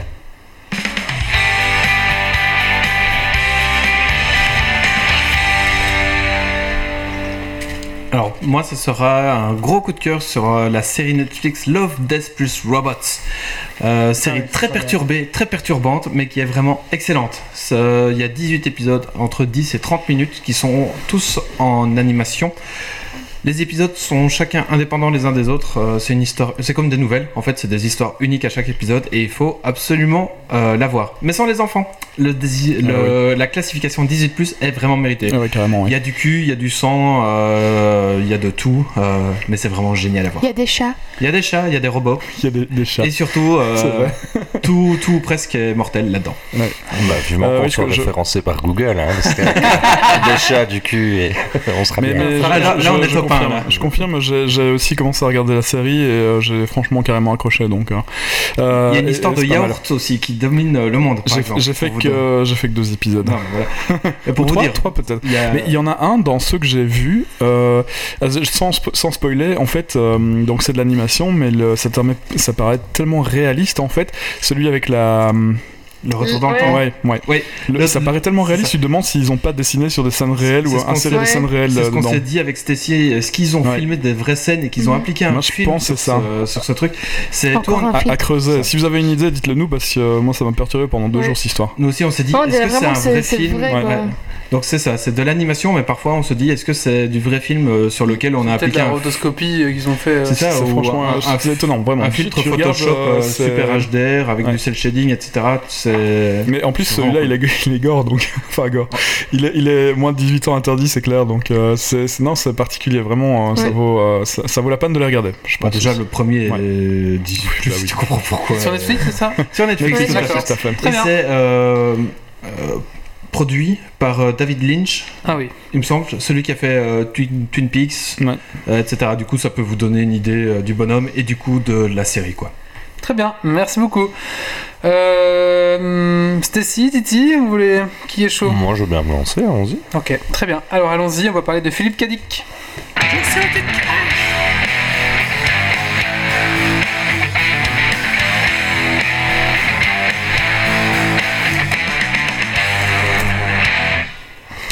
Voilà, donc moi je vais vous parler de Philippe euh, K. Dick, donc euh, c'est un des piliers de la SF, on va dire ça comme ça, donc je vais vous présenter euh, brièvement sa petite euh, biographie. Donc ben, déjà c'est un auteur américain, il est né en 1928 et il est décédé en 1982, voilà, donc il est bel et bien mort hein, depuis le temps. Alors il a écrit beaucoup de, choses, ben, forcément principalement SF, donc pas mal de nouvelles, pas mal de romans, de nombreux essais. Il était quand même très prolifique comme auteur, parce qu'au niveau des nouvelles, il en a fait à peu près à plus d'une centaine. Et euh, dans les romans, il en a fait environ euh, 40, peut-être plus, les chiffres sont pas tout à fait précis, mais c'est dans ce- cette gamme-là. Ensuite, il va... Il a aussi... euh, il est plus facilement connaissable euh, si vous le connaissez pas parce que vous avez peut-être déjà sûrement vu euh, de manière euh, adaptée une de ses nouvelles ou un de ses romans sans forcément le savoir. En fait c'est vraiment quelqu'un qui a marqué clairement la SF et qui a influencé énormément de personnes. Donc et il a aussi réussi à apporter en- entre guillemets sa patte. Il avait des préoccupations qu'il a toujours retranscrites dedans. Et donc on retrouve ça en fil rouge tout au long de ses, nouvelles de ses essais donc c'est quoi la, touche euh, euh, euh, la petite touche Dickian, ben ça- il y en a beaucoup qui considèrent que c'est quelqu'un qui est un petit peu le père du cyberpunk. Il y a beaucoup d'auteurs cyberpunk qui le citent euh, comme une référence. Euh, il aime bien aussi euh, souvent les problématiques sur euh, les réalités virtuelles ou sur les univers parallèles. Euh, et aussi, il aime bien euh, réfléchir un peu aux dérives des technologies. Donc, euh, souvent, euh, ça peut être euh, l'utilisation par une dictature, euh, le fait que tout soit fiché, ou c'est quoi le fait d'être humain aussi? Enfin, voilà, ce genre de, de problématiques sont, sont récurrentes chez lui et reviennent souvent. Donc, ça, c'est un peu ce qui va unifier euh, toute son œuvre. Alors, je disais justement c'est quelqu'un qui est euh, peut-être euh, que vous connaissez sans forcément avoir vu. Bah, allez, il y a Blade Runner que tout le monde connaît. Moi, je ne savais pas en fait que c'était adapté à d'un de ses romans qui s'appelle Les androïdes rêvent-ils de moutons électriques? Euh, Voilà, il a aussi euh, fait un petit peu plus euh, récemment, euh, enfin plus récemment, c'est faux ce que je dis, je, Ah, on je ma feuille, donc petite transition. Donc un Total Recall, euh, donc euh, Souvenir à ventre, voilà, ça, Total Recall avec Schwarzy, euh, on l'a bien aimé. Euh, Il y a aussi euh, Planète Hurlante qui est basé sur son, euh, son roman Nouveau Modèle. Il y a aussi Minority Report. euh, D'ailleurs, en parlant de Minority Report, euh, c'est un des thèmes récurrents qu'il avait rajouté aussi, c'est la, la précog. La précognition fait partie de, de- de toute son œuvre en fait, avec l'ubiquité. Mais euh, effectivement, euh, Minority Report, je pense que ça va être celui qui est le plus connu. Blade Runner aussi, évidemment. Et Blade Runner, oui. bien sûr. Et, euh, Je savais pas que euh, Minority Report ça venait euh, de Kadik. Ah, si, euh, si, si, ouais. Ok, Ouais, il a d'accord. fait pas mal de bonnes choses hein, finalement. Et aussi euh, ben, l'agence qui vient euh, de, du fi- de son, de sa nouvelle Rajustement. Alors ici, ben, si vous connaissez pas, moi je suis un peu dans le cas, hein, je connaissais pas du tout euh, le, le personnage. Et euh, c'est simplement donc euh, en regardant, découvrant une série euh, sur euh, Prime Video, donc le, le service euh, vidéo à la demande euh, via un abonnement Amazon, c'est ça Ouais, tout à fait. On dirait qu'on est sponsorisé. Oui. Pas de quoi vous voulez parler. C'est tellement bien Amazon Retranscription Google. hein. Ce n'est pas moi qui citais le mot en premier. Voilà, et donc euh, cette série en fait, elle s'appelle Electronic Dreams, donc elle est, euh, euh, je crois, produite par Ridley Scott et le réalisateur c'est Brian Cranston. Voilà, donc Ridley Scott avait déjà travaillé sur Blade Runner.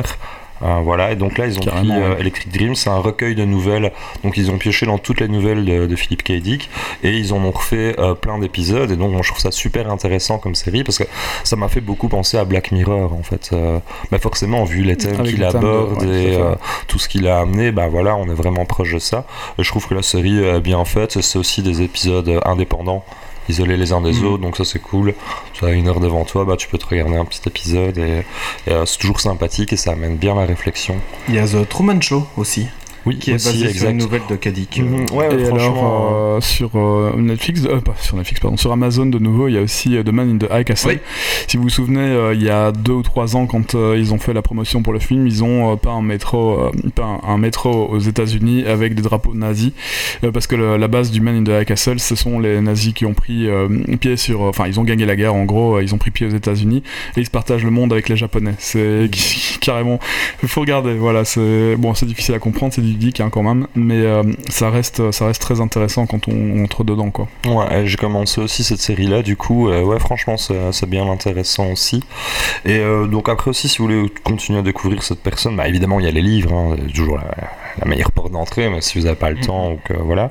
Euh, Il y a aussi euh, la chaîne euh, Beats euh, de Arte, euh, qui a dédié un épisode sur euh, Philippe K. Dick, donc là, il y a pas mal de choses aussi à, à apprendre là-dessus. Et euh, il y a aussi un petit euh, reportage sympathique euh, qu'on peut euh, retrouver euh, sur Dailymotion, le nouveau service VOD de Amazon. hein. Je- je- non, je- pardon, je... le dissident.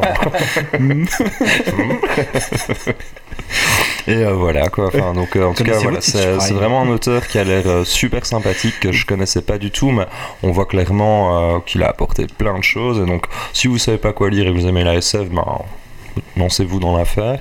Ah oui, j'ai oublié, il y a aussi apparemment son chef-d'œuvre ultime qui serait Ubik, Oui. euh, qui est euh, C'est c'est le, le plus. Alors, le- ils ont pas encore fait un film, a priori, je pense qu'ils veulent en faire un, ou ils ont essayé d'en faire un. Le problème du Big, c'est que c'est un livre qui est quand même assez compliqués à lire.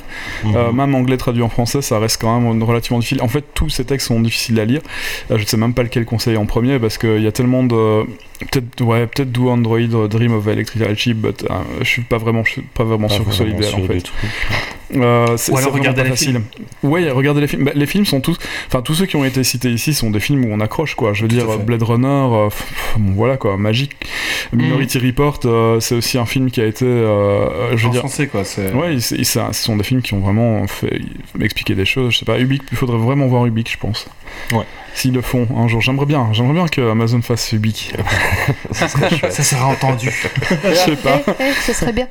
Euh, voilà, et euh, oui, aussi, si vous voulez jamais acheter les livres, en fait, c'est un des seuls auteurs de SF, je crois, j'ai pas encore bien vérifié, mais je crois que c'est à peu près le seul, un des seuls auteurs de SF qui est euh, rentré dans euh, les publications américaines classiques. euh, Enfin, c'est Ah. un petit peu comme les auteurs de la Oui, oui, Pléiade, donc ouais. il a, il voilà, maintenant, il a vraiment une reconnaissance, etc. Donc, euh, c'est plutôt cool. Il a pas été reconnu quand il était euh, tout de suite au début, Oui. il a bien, bien galéré, et sa biographie aussi personnelle, je dirais, elle est vraiment assez intéressante. euh. Ouais, il a quand même euh, été diagnostiqué schizophrène, j'ai vu. il a pris ouais, un peu ouais, de la drogue, beaucoup. beaucoup, beaucoup. Et il est classé par le FBI comme communiste.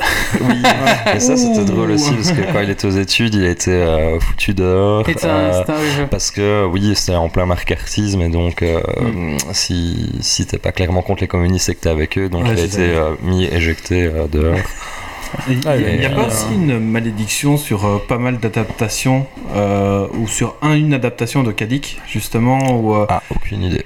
T'as, euh, il me semble, hein, c'est, va- c'est vague et assez flou, où euh, justement t'as un livre de Kadik qui a été essayé. euh, Plusieurs fois, mais qui est un Voilà, mais qui c'est n'a peut-être jamais- Ubik justement. C'est peut-être Ubik, ouais. qui a plusieurs fois été essayé d'être retransmis en vidéo, en film ou en série, et qui n'a jamais réussi à aboutir. Il y a toujours eu des problèmes dessus. bien euh, sûr. Ubik est franchement très compliqué. Hein. C'est c'est pas un livre euh, vraiment euh, très facile à lire. quoi. Mm. Je regarde ici, il y a aussi euh, Le Dieu venu des centaures. Celui-là, je ne l'ai pas encore lu.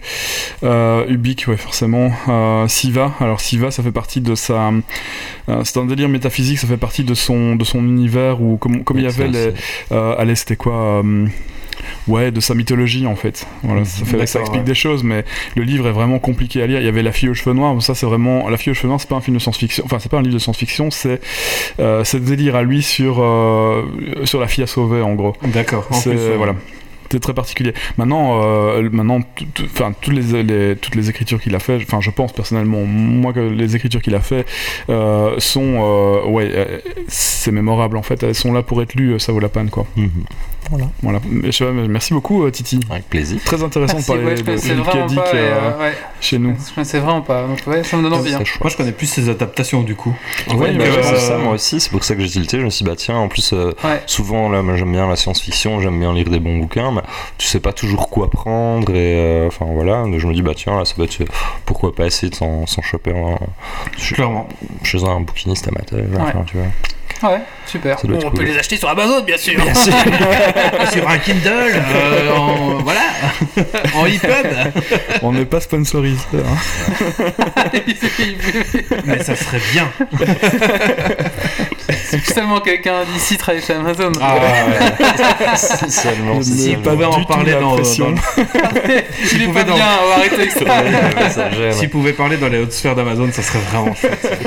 Allez, merci Titi. pas, euh. Euh, on va faire un coup de cœur, coup de gueule. euh, Bon, je vais faire le mien, tiens. Oui, oui. Euh, mon petit coup de cœur, c'est donc la, le, la- En plus, c'est encore un truc sur Amazon Prime. C'est The, The Expanse. Euh, le pitch, en fait, c'est les humains ont colonisé la Terre, Mars et. euh, La Lune peut-être, parce que la Terre est déjà colonisée. Oui, non, la Lune, la, D'accord. la, la Lune, la, la, oui, la, oui, la Lune, Mars et euh, la ceinture autour de Saturne. L'astéroïde. Ceinture de hein, ceinture d'astéroïdes. Ah, oui. c'est pas Kuiper. Si Mince, j'ai oublié. Les, les anneaux, quoi. Si, ouais. Ouais, c'est c'est ça, ça. je pense. Oui, c'est ça, et la ceinture. Et, et Saturne aussi, non? Les anneaux de Saturne, quoi. Je sais plus. Ou c'est des anneaux de Saturne? J'ai jamais compris, moi, c'était des anneaux de Saturne ou si c'était. Oui, la ceinture de Je Kuiper. Euh, bah si, c'est les Saturniens, on parle des Saturniens, je pense, dans le, dans le Ouais, film. Je la, pense la- ceinture, c'est les anneaux Ouais, de, c'est de ça, Saturne, ouais. quoi. Mais ils vont récupérer la la glace dans la ceinture, je pense. Hein ouais. Ah oui, c'est ça. Oui, c'est ça.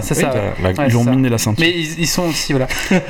D'ailleurs, il, paraît- euh, d'ailleurs, il paraît que les anneaux de Saturne, sorry pour, euh, paraît que les anneaux de Saturne sont en train de, de disparaître, là, il y en a de moins en moins. euh, Oui, mais bon, il y a C'est dû à la euh, pollution terrestre ou. euh, pas.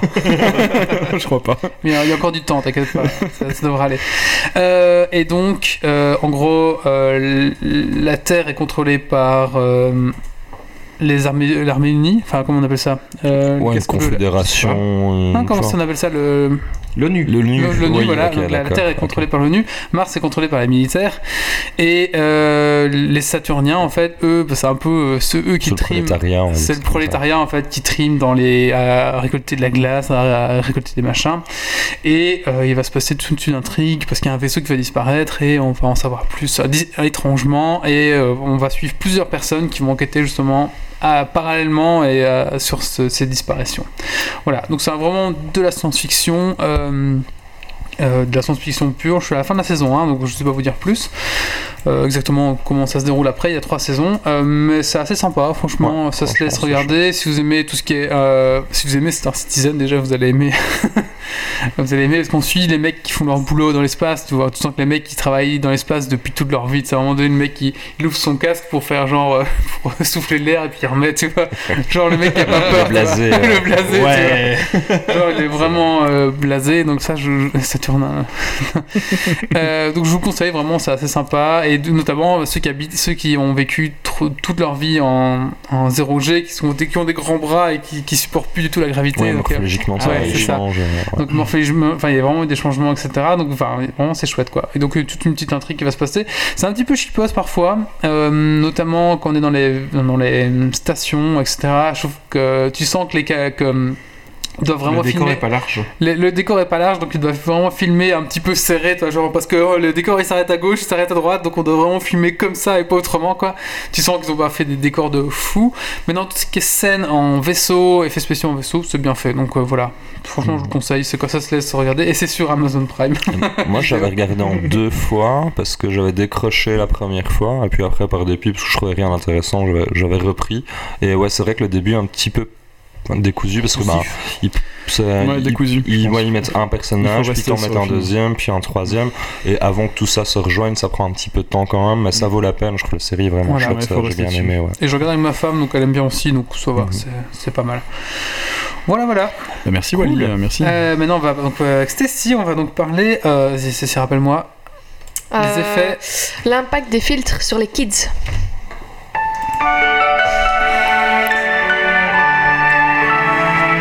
L'instant girly.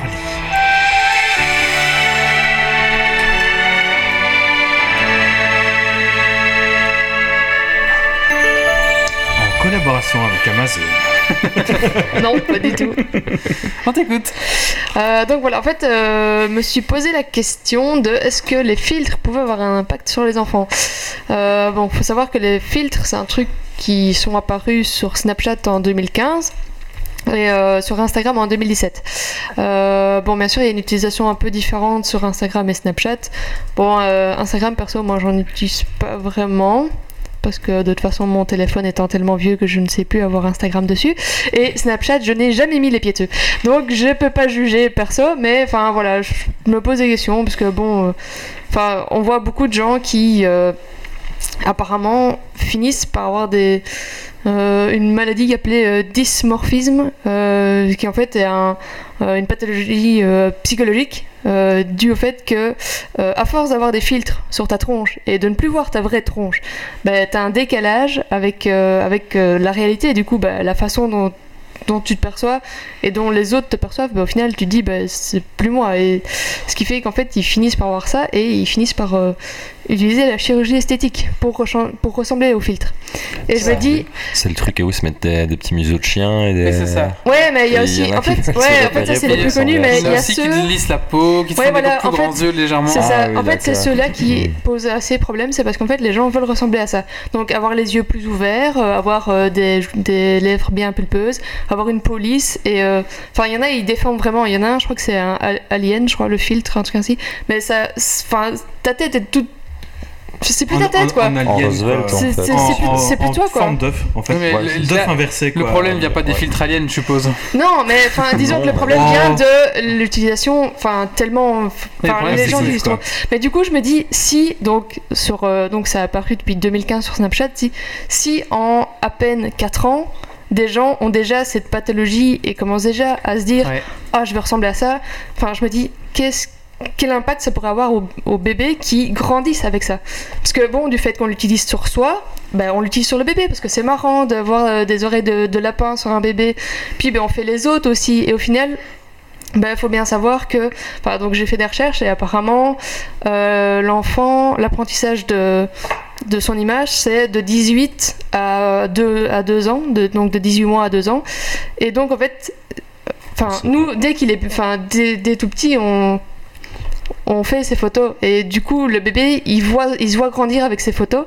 Et du coup je me dis il y a peut-être un impact. Parce que et ça sera peut-être pire pour eux que pour nous qui vivons avec depuis seulement 4 ans. Donc euh, enfin moi personnellement je peux pas juger. Parce que déjà de 1 j'utilise pas Snapchat euh, de 2 j'ai pas d'enfant du coup je sais pas voir ce qui fait que bah voilà j'ai fait des Quoi, sinon t'aurais recherches testé non non j'aurais pas testé Oui, oui. pour la science. non j'aurais pas Peut-être Non, mais- euh, tous les jours pour voir. Il euh, en Bah, faut voilà, deux alors. mais hein. du Il coup, faut disons un, que, un normal et un, un qui est perturbé. Il faut les deux. L'un, il En aurait fait- la tête d'orque tous les jours. Du coup, j'ai fait des recherches et euh, enfin au départ déjà les filtres euh, c'était une technologie qui avait été créée pour les personnes qui voulaient rester anonymes. Donc c'est-à-dire que c'était quelque chose pour euh, je sais pas peut-être la télé ou des trucs ainsi où en fait ça changeait la couleur des yeux, la forme du nez, des trucs ainsi. Donc c'était pas vraiment pour ça. Maintenant, ça a été détourné, évidemment. Snapchat a vu le potentiel de cette te- technologie. Et enfin, voilà. Du coup, ça a été utilisé pour ça. Maintenant, le problème, c'est que les enfants actuels, euh, déjà, on grandit, enfin, ils grandissent dans un, un univers euh, d'images. Donc, euh, enfin, les images ont une grande emprise parce que ils apprennent à voir, enfin, on prend, on, on regarde la télé avant même d'apprendre à marcher maintenant. Ce qu'on n'avait pas, enfin, moi perso. Déjà à mon époque, je regardais beaucoup la télé, C'est alors les mauvais que... parents, ça. Bah, je sais pas, non, tu sais, tu vois, tu regardes, les, enfin, tu regardes quelque chose, le gosse est là, il le voit, tu vois. Même si tu te dis, bah, il regarde pas, mais en fait, si. Ouais, mais maintenant. Et puis, il y a les publicités, tout ça, enfin. Bah, enfin, en tout cas, moi, Genre- je, suis- moi je, suis, je suis papa et on regarde jamais, on n'a jamais la télé qui tourne en fond en fait. Oui, mais voilà, mais maintenant, ça dépend Ouais. de tes habitudes. T'avais Ouais. pas cette habitude-là avant. Mais en tout cas, pour aller dans ton sens, c'est vrai que maintenant, on dans, allez, on va dire dans la période actuelle, euh, les gamins, bah, pour construire leur identité, leur identité euh, Mm. par rapport à un groupe et par rapport aux autres, ils sont obligés de passer, ben, il y a le, celui aller à, à l'école et la vie normale, mais il y a aussi gérer son image aussi dans les réseaux sociaux. Oui. Donc il faut apprendre à se représenter et s'accepter comment les autres me perçoivent à travers, enfin, comment je suis perçu à travers plus- le regard des autres. Et là, bah oui, maintenant, ils doivent un peu gérer les deux facettes Mm. parce que tu as la, la vie réelle, le IRL, Oui, mais. et tu as aussi les réseaux sociaux à gérer. et le, souci, que- le souci, c'est que les du réseaux coup, sociaux, maintenant, c'est là-dessus que les enfants se construisent, en fait. Surtout qu'un Snapchat, Instagram, c'est basé sur l'image de soi. Mhm. Oui, Et du coup, voilà, c'est ça que Oui, tu construis ton histoire, tu racontes ta story, enfin, Et encore, Ouais. tu es en train de te mettre en image Et faut aux autres, il faut que Et, tu et ça acceptes commence à être. et t'as intérêt. Si t'es un y a- petit gros, euh, déjà a- y a- Oui, TikTok aussi maintenant. Hein, Oui, euh, oui. plus, euh, qui Oui, il y bah, y a de plus en plus- disons que- euh, dans Alors, le- TikTok, je c'est, euh, c'était quoi C'est Quoi, c'est un, un truc japonais qui a été racheté. Chinois. Chinois qui a été racheté. Avant, ça s'appelait. Enfin, je sais plus. En fait, c'est des. C'est que des vidéos de, où vous allez de- de 10 danser et chanter sur des chansons. Et je pense qu'il y a le texte qui s'affiche, un truc comme ça. Oh, pas spécialement, c'est pas, euh, tu fais, euh, fais ce que tu veux, mais c'est une vidéo d'une dizaine de secondes. Quoi. Voilà. Et en général, elles font des chansons ou les mecs font des chansons. Et là, il faut être vraiment beau, vraiment. euh, C'est l'image pure et dure, quoi, Ouais. tout simplement. Quoi. Mais ça cartonne chez les jeunes. hein, Ouais, bah oui, Ouais. et c'est ça, en fait, le problème c'est qu'il y a même un psychanalyste euh, spécialisé dans le numérique, donc qui s'appelle Michael Stora, qui lui enfin, parle de, de futurs adultes très narcissiques. Parce que Bah oui, c'est ton. Enfin, voilà, enfin, avec tout ça, euh, voilà. C'est tu Donc mets ton déjà, ça, image en euh, avant non-stop et du coup, voilà. forcément, c'est toi et toi et toi. Quoi. Oui, du coup, déjà ça c'est pas bon, puis il y a Appelez aussi vos enfants un. narcisses. Enfin, du coup, euh, il y a même un photographe qui, euh, pour euh, enfin, faire un- une alerte par rapport à ça, a fait une série de, de selfie armes, enfin, donc la série selfie armes pour montrer euh, à quel point c'était dingue que les ados. Enfin, il a proposé à plusieurs ados de faire une photo au naturel, et puis ils l'ont dit, bah voilà, retouche-la comme tu la mettrais pour qu'elle soit parfaite pour mettre sur. euh, sur euh, Instagram ou, co- ou net- Sur un réseau social. sur un quoi, réseau. ouais. Et enfin, le changement, c'est c'est horrible, quoi. Enfin, tu dis, mais c'est pas. Personne n'est comme ça en vrai. C'est plus quoi, ouais. Donc, c'est- enfin, c'est pas logique. Maintenant, j'ai peut-être une autre vision parce que moi, je suis plus euh, génération Skyblock, si on peut dire, même si j'y étais euh, peut-être deux mois dessus, parce que bon, c'était déjà un peu la fin. Donc, enfin, à l'époque, Skyblock, t'avais pas vraiment de filtre. Il y a de temps en temps quelques-uns qui chipotaient un peu dessus, mais je sais même pas si Photoshop tout ça existait déjà à l'époque. Non, c'était pas accessible, on va dire. Donc voilà. Du Là, coup, c'est je accessible via ton téléphone. en fait, c'est vrai qu'au début, euh, le filtre, ça a été mis d'application par ceux qui s'y connaissaient, donc pour Photoshop, tout ça. Mais maintenant, quand tu regardes les magazines, je crois que c'est interdit de retoucher une photo. Oh.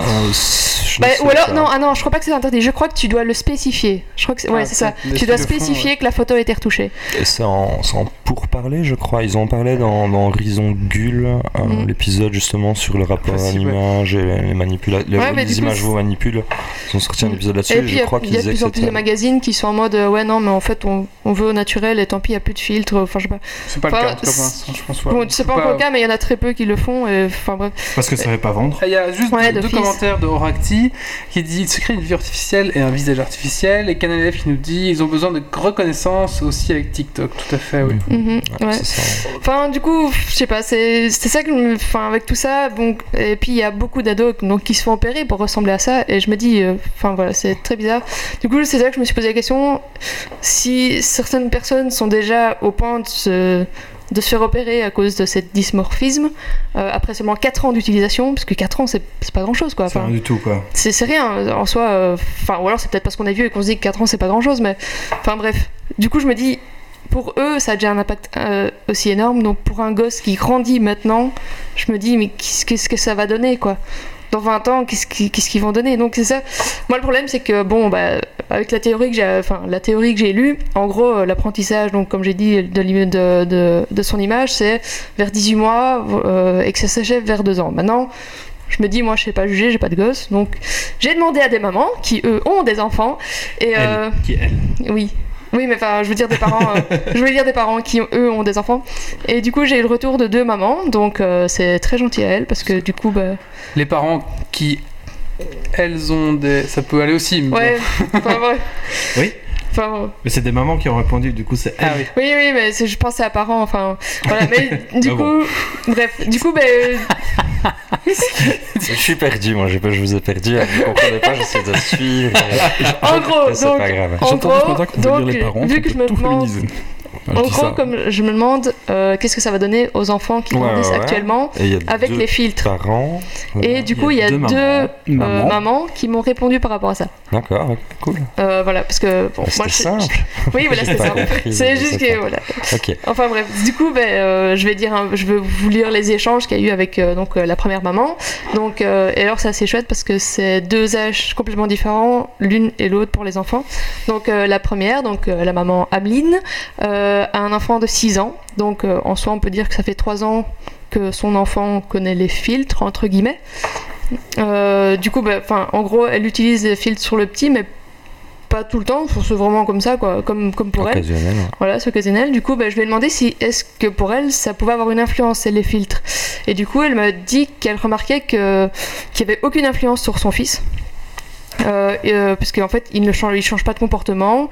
Euh, elle pense pas que, enfin, elle pense que ça dépend du caractère de l'enfant, euh, de l'âge et surtout, euh, enfin, son enfant elle ne fait pas attention à son physique. Donc, elle m'a dit, il sourit autant que ce soit avec ou sans filtre. Donc, pour lui, bah voilà, il n'y a pas de, il a pas de changement. Du coup, bah, je lui ai demandé si s'il a passé l'âge ou enfin comme il a passé l'âge euh, de l'apprentissage apparemment euh, vu euh, vu l'âge qu'on dit pour l'apprentissage de l'image si s'il avait grandi avec les filtres enfin voilà étant Mhm. bébé si ça aurait eu un impact et euh, elle m'a dit que euh, à l'adolescence, on fait souvent plus, plus souvent attention au regard des autres, euh, etc. Ça dépend euh, du caractère, de la confiance en soi. Mais quand, quand on est enfant, on s'en fout un peu. Et euh, tant qu'on s'amuse, enfin voilà, on s'en fout un peu et tant qu'on s'amuse, voilà quoi. Et apparemment, euh, son fils, c'est comme ça. C'est lui, il s'en fout. Donc. euh, en gros, elle pense qu'il n'y aurait pas eu d'impact sur, euh, sur, son, sur, sur son garçon. Donc, euh, bah voilà, ça, ça dépend peut-être bien en effet du, du caractère de, de l'enfant. Euh, du coup, je lui ai demandé si, par rapport à l'apprentissage de l'image, ça, aurait eu- ça aurait pu avoir. attends, alors euh, tut, tut. Ah oui, si euh, donc euh, le, son, son gamin se serait rendu compte de, de, l'image qu'il avait, mais modifiée de lui, si jamais euh, étant petit il l'aurait vu. Et elle fait, euh, au vu du, comment il était, euh, de son caractère, elle pense pas qu'il aurait eu un, impact sur lui. parce qu'il a toujours su exactement ce qu'il voulait, en vêtements, en coiffure, même petit. En gros, elle me dit que c'est un poseur et il pose toujours avec ou sans filtre. Donc, en gros, pour lui, bah, il s'en fout. Si on fait une photo de lui, bah, apparemment, il, est, il, est, poseur. Donc voilà, Bon, faut dire c'est un garçon. Les garçons sont plus poseurs que certaines filles quand ils sont petits. Donc, euh, enfin, je pense, hein, d'après ce que j'ai vu. Peut-être. En grandissant, ça, ça devient l'inverse, mais. euh, ouais, bon.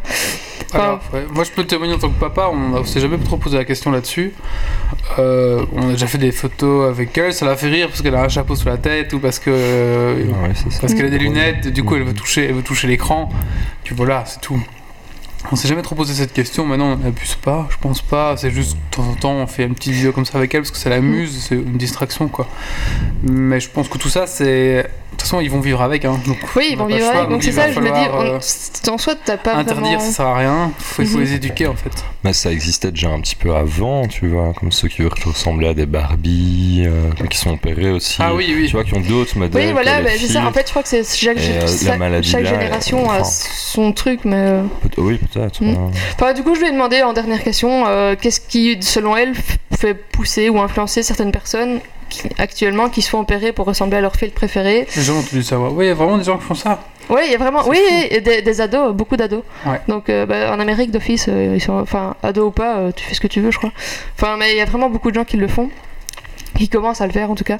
Et euh, donc pour elle, elle dit que c'est sûrement un tout qui fait. Donc le manque de confiance, le caractère de la personne, le mal-être, parce que bon, bah tu te trouves pas beau ou quoi. c'est enfin, c'est vrai, en soi, qui n'a pas dit je changerais bien ça, mais là, on le fait pas pour autant. Mais avec ça, c'est vrai que ça te donne encore peut-être plus envie parce que t'as pas vraiment l'image de. T'as plus vraiment l'image de toi et t'as l'image de ce que tu pourrais être et donc c'est pas top. Mhm. Euh, donc voilà, elle pense que c'est un peu tout ça qui, qui pourrait faire. Euh, puis le dictat de la société, les idéaux physiques, tout ça. Enfin, en gros, le truc que je pense tout le monde peut, peut penser, c'est en fait c'est la personne qui fait quoi. Enfin, c'est, c'est- tout dépend de la personne. Tout le monde n'aura Ouais. pas envie de se faire opérer. Euh, donc voilà. Euh, donc la deuxième maman, Émilie, qui elle a un enfant de 6 mois. Tu pètes, Yves. Non, du tout. je, je regarde, je regarde de balancer comme ça. Il y a eu un même pas, j'ai même pas, Il y j'ai a eu rien un fait. petit bruit. Hein.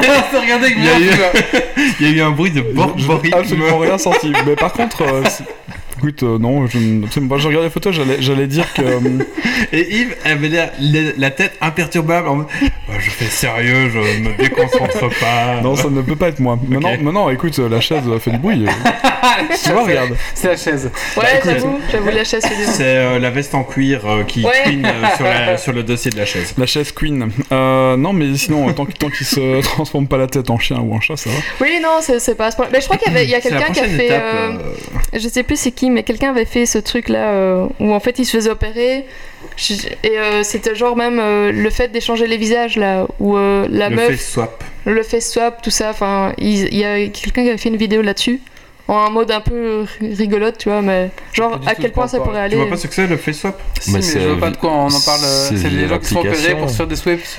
Non, mais en fait, c'était une vidéo euh, qui se foutait un peu de la gueule ou pour rire, je sais plus, je sais plus trop, mais je l'ai vu il y a longtemps. C'est pas une opération en tout cas. Non, mais c'était un truc fake, hein. C'est- Volte-face ou mais- comment s'appelle le film ou, Non euh, mais c'était un truc fake, c'était en fait... Ah oui voilà, je crois que c'est Cyprien qui, euh, euh, qui avait fait cette vidéo-là où euh, en fait il y avait plus la technologie ou je sais pas quoi et du coup en fait les gens ils étaient en manque et comme il y avait plus fait swap machin eh ben ils se faisaient une chirurgie pour échanger leur visage en vrai parce qu'il y avait plus que- swap et, Ça fait euh, longtemps que je regarde plus Cyprien. donc, oui je euh, sais je pense que c'est lui mais maintenant je suis plus très D'ailleurs, C'est un mais... petit peu le point Godwin quand on parle de Cyprien. de Cyprien. Désolé enfin bref mais c'est parce que ça me faisait penser à ça enfin Le Cypri Goldwyn. Cyprien Godwin. enfin, bref mais donc c'était pour dire euh, enfin Ça marche avec Squeezie aussi. hein. Toujours, toujours. Enfin bref, du coup, euh, donc le, le retour avec euh, la maman, euh, la deuxième maman, donc euh, avec l'enfant de, de 8 mois, où euh, je lui ai demandé si elle utilisait les filtres euh, sur, sur elle et l'enfant. Et euh, donc oui, elle les utilise, mais surtout pour elle. Euh, donc pour le bébé, en fait, elle évite. Euh, mais surtout, en fait, les photos euh, pour le bébé, elle essaye surtout de les faire au naturel. Et j'aime bien le fait qu'elle ait mis entre guillemets au naturel, parce que en fait, c'est, enfin, limite, je trouve ça dingue de se dire au naturel, genre c'est bizarre, on, on met entre Ah, guillemets. ouais. Mais en fait, c'est, c'est pas dans ce sens-là qu'elle veut le mettre, c'est euh, pour dire sans filtre. Et du coup, je trouvais ça marrant le fait d'avoir mis entre guillemets. Euh, sinon, en fait, euh, elle, ce qu'elle fait, c'est que c'est, elle met des filtres sur euh, son bébé pour les poster. Parce Mhm. que, en fait, son conjoint n'aime pas le fait de publier des photos de leur bébé. Et du coup, en fait, elle se sent moins coupable. Parce qu'au final, c'est pas lui, tu vois, c'est un peu déformé. Et du coup, je me dis, ouais, pourquoi pas Ne postez pas de photos de vos enfants. Non, mais enfin. En soi, moi je, je comprends parce que c'est genre en fait t'as pas envie de publier ton enfant pour pas le mettre en danger, mais en même temps t'as envie de le montrer aux gens, voir euh, dire bah voilà il va bien, euh, euh, voilà aujourd'hui il a appris à dire ça tout. Enfin, du coup je comprends un peu Mhm. le fait de se dire en mettant un filtre, ben, je le protège et au final c'est pas vraiment lui, du coup il y a pas d'impact. Et du coup elle me disait qu'elle culpabilise moins en fait de faire ça et euh, voilà pour son copain bah ça, ça allège un peu Mhm. vu que lui il veut pas du tout mettre de photos. Euh, donc je trouvais ça assez Ouais, enfin, c'est une attitude comme une autre, quoi. Enfin, en soi, parce que elle disait que mettre les pastilles, parce qu'au début elle mettait des pastilles sur le visage du bébé, mais elle dit, enfin, c'est pour, pour faire ça, autant pas le faire. Tu vois, donc autant Bah, pas mettre de pas. photos. Le- Euh, pour, pour mettre une pastille et le mettre sur, euh, enfin voilà. Mais maintenant, elle m'a dit qu'aussi, elle mettait plus sur euh, euh, sur Instagram, parce que sur Instagram, tu peux gérer qui voit. tu peux mettre ton profil en privé et Voilà. du coup tu gères. Tandis que sur Facebook, non. Et du coup, elle m'a elle m'a dit aussi que ça, Facebook, elle évitait, parce que voilà. Tu peux aussi faire des groupes sur Facebook, hein, C'est vrai. des groupes d'amis. Et puis en fait, euh, au final, au début, elle a- donc parce que là, le, le bébé il a 6 mois, mais moi, je l'ai, enfin, j'avoue que je l'ai appris il y a pas longtemps, parce que j'ai- il y a, enfin, il y a pas longtemps qu'il y a des photos. Et en fait, c'est parce qu'elle m'a dit que euh, qu'en fait, beaucoup de gens lui demandaient des photos, et que c'est ça qu'elle s'est dit, euh, enfin, elle a pas envie d'envoyer euh, mille fois la même photo euh, à X personnes parce qu'ils veulent voir le petit bout, et du coup, elle s'est dit bon bah, enfin, je le mets, et comme ça, on le voit, tu vois. Donc, enfin, bref, chacun sa façon de faire, enfin en soi, c'est tout à son honneur, ou enfin, je sais pas, moi, chacun fait comme il veut, c'est- on peut pas juger pour les autres. Donc voilà. Du coup, je lui dis qu'en gros, bah, si elle mettait un fil, c'était sûrement pour le protéger, enfin, en quelque sorte, quoi, pour, euh, pour qu'il n'y ait pas sa vraie image mise sur internet. Mhm. Et elle m'a dit, oui, en gros, c'est- comme ça que je le vois, parce que publier une photo avec un sticker, ça, bah, sur la tête, euh, alors qu'au final, euh, si tu veux publier une photo, euh, c'est pour le montrer, donc euh, voilà. Ce qui fait que pour ça qu'elle fait ça. Du coup, je lui ai demandé si, si le petit avait déjà eu des réactions face à son image, parce que bon, la théorie dit que 18 mois, 2 ans, mais au final, bon, chaque gosse est différent. Du coup, elle a dit que, enfin, elle, elle m'a répondu un truc assez intéressant, où euh, en fait, il se reconnaît pas euh, tout le temps sur les photos. Donc il a 6 mois. hein. Mais euh, devant un miroir, euh, il commence à avoir des réactions différentes. Comme c'est instantané, qu'il voit, donc qu'il les voit, donc ses parents et lui dans le miroir, bah, il se doute que voilà, il y a quelque chose, ce qui fait qu'en fait, il sait que c'est pas eux dans le miroir, enfin qu'il n'y a pas un double, tu vois, enfin il sait qu'en fait c'est les parents qui sont derrière, donc Mhm. il, il comprend qu'il y a quelque chose quoi. Ce qui fait en fait, euh, elle m'a dit un truc assez marrant, c'est que, enfin marrant, c'est que donc euh, quand ils se mettent devant le miroir, en fait lui il essaie, il se fait des signes, donc euh, il monte sa main ou quoi, et puis il se retourne pour voir sa mère en mode je sais que t'es pas devant, je sais que t'es derrière moi, et du coup ouais. et par contre, par rapport au filtre, enfin donc euh, sur les photos avec filtre, elle m'a dit qu'il avait aucune réaction. Mais vraiment aucune. Ah ouais, il Genre- voit, mais Il voit, mais Voilà, en fait, quoi. il s'en fout. Tandis que, enfin, avec le miroir, bah, il a une réaction. Et euh, voilà, enfin, donc c'est fou que. Ma le fille, elle filtre- s'embrasse quand elle regarde le miroir. Ah ouais, bah. mais elle dit bonjour.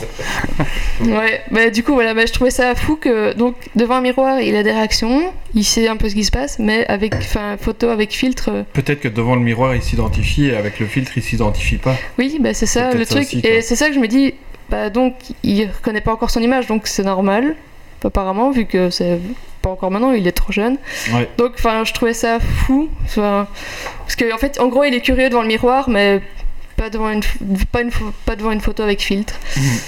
Euh, du coup, je lui ai demandé si, euh, si d'après elle, euh, bah, les filtres pouvaient avoir une influence sur les enfants. Et elle m'a répondu qu'en abuser aura obligatoirement un effet néfaste.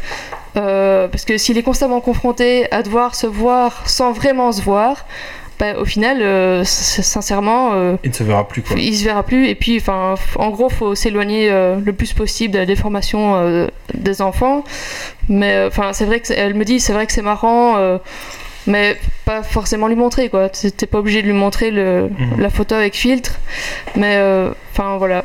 Donc c'est ça elle dit euh, ça, ça influencera obligatoirement et passivement parce que se voir enfin mieux vaut se voir vraiment. Et euh, quand on met un filtre on se sent plus beau et euh, parfois euh, mais parfois certaines personnes euh, en sont attristées parce que du coup elles se disent bah, je suis pas belle et euh, du coup c'est ça qui est Mhm. triste et du coup elle m'a dit une phrase très jolie euh, c'est euh, pour être bien il faut d'abord et avant tout être bien avec soi donc voilà.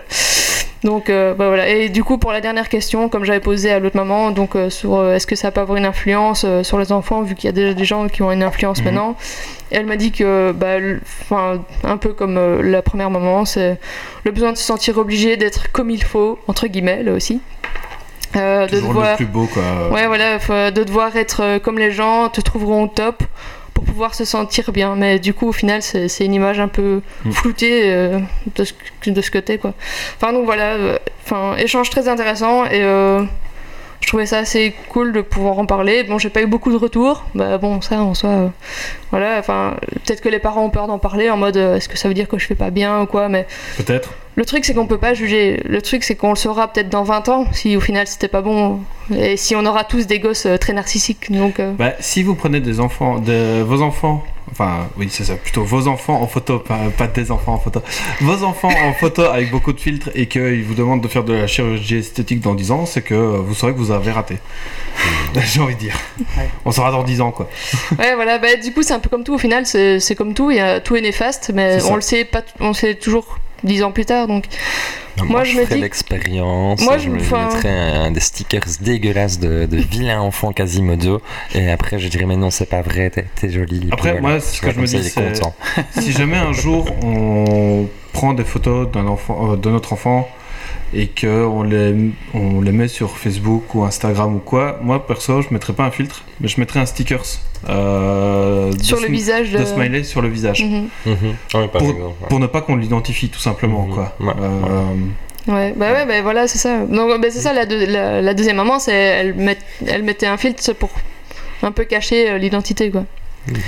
Bah ouais, le sticker. Ne mettez pas vos enfants sur Oui, oui, euh, Ouais, les mettez Oui, bah- Vous pouvez vous en passer, à la limite vous les envoyez en. Mais encore, pas par. euh, Par Messenger, Par, euh, par, par conversation privée, même si Oui. on est à un clic de. On est à une truc de sécurité. Même ce que vous mettez dans un truc peut un jour euh, leaker, bon tout voilà. Mais ne mettez jamais quelque chose sur un, de vos enfants sur les réseaux sociaux. Oui, mais Pourquoi maintenant- Tout simplement parce que euh, ben on ne sait pas comment le futur sera fait, notamment avec, avec les im- avec l'image des gens, avec la reconnaissance et même avec euh, enfin l'image que les gens vont avoir par rapport à ça. Ça va peut-être prendre plus d'importance. Et donc ben ça, ça va peut-être se retourner contre lui en fait au final. Et euh, je pense que quand il sera grand. C'est-à-dire, à mon avis, euh, 15 ans. Après, on ne pourra Ouais. plus rien dire à ce niveau-là. Ils prendront eux-mêmes euh, C'est eux qui mettront eux-mêmes leur image. quoi. voilà, leur image et avec, avec vos- votre éducation, je pense, bon après moi je dis ça, mais non, je sais pas comment ça va se passer vraiment concrètement, hein. je sais pas si c'est vraiment gérable, mais au moins euh, en essayant d'éduquer un minimum, euh, on va essayer de, de faire comprendre euh, à nos enfants ça quoi. Mais vous ne faites pas vous-même le travail quoi, de sabotage. Ouais, bah oui. Voilà. Mais sinon, il y a Oracti, il dit un conseil, ne faites pas de gosse. Ouais, c'est un conseil comme un autre, mais bon. Enfin voilà. Mais du coup, c'est. Enfin voilà. D'office, je pense qu'il y aura un impact. On sait pas lequel, mais. euh, Parce que si déjà en 4 ans, il y a des gens qui ont un impact, je me dis, euh, grandir avec, il y aura un impact aussi. Ou alors peut-être que du fait que tu auras grandi avec, bah, tu feras en mode, bah, je m'en fous. Donc je sais pas. C'est c'est- c'est vraiment, en fait, c'est bien de se poser la question, mais de toute façon, on n'aura quand même pas la réponse avant Bon, au moins 10 empaillez-le ans. directement comme ça. voilà. Enfin voilà, mais du coup, je sais pas. Enfin, je trouvais ça. Ça, ça euh, l'immortalise bien, ouais. je trouvais ça euh, comme un sujet intéressant euh, à débattre. Parce que bon au final enfin on peut pas Moi, j'ai l'image d'un enfant peut-être j'en fais avec des oreilles de chien dans son salon. Non, non, non, c'est pas ça. C'est sur, c'est sur la remarque de Wally de empailler son enfant. qui- Mais j'aime bien. Je, je- cale sur ça. en Essayer fait. d'imaginer le truc.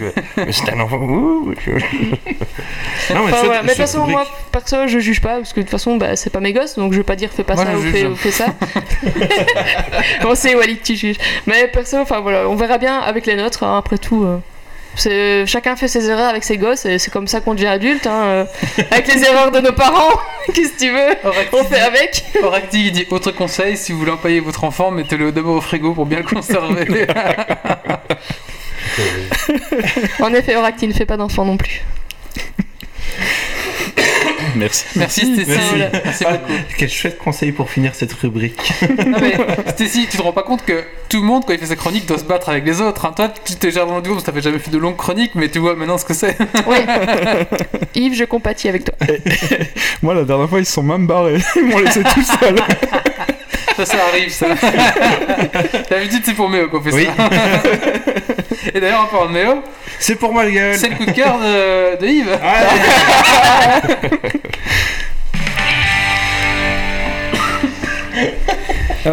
Alors, mon euh, coup de cœur, c'est pour la saison 2 de AO.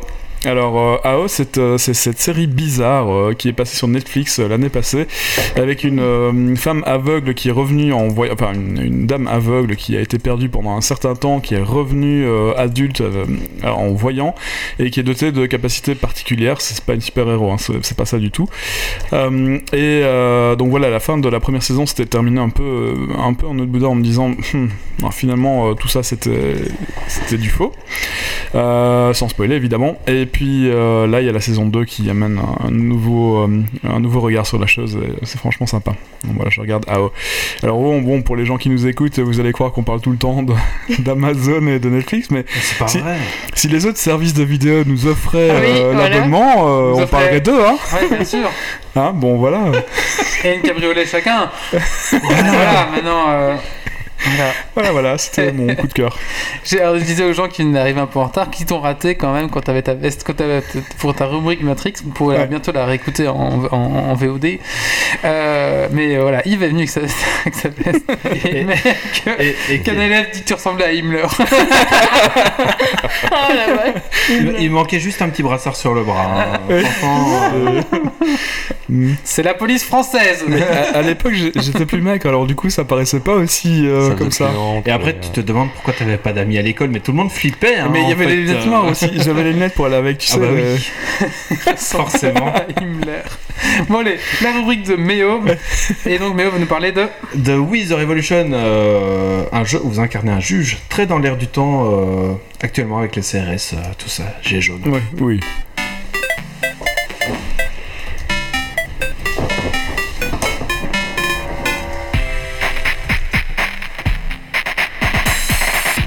Alors oui, The Revolution est un jeu polonais euh, édité par Polyslash, euh, non développé par Poly- Polyslash et édité par Clabater.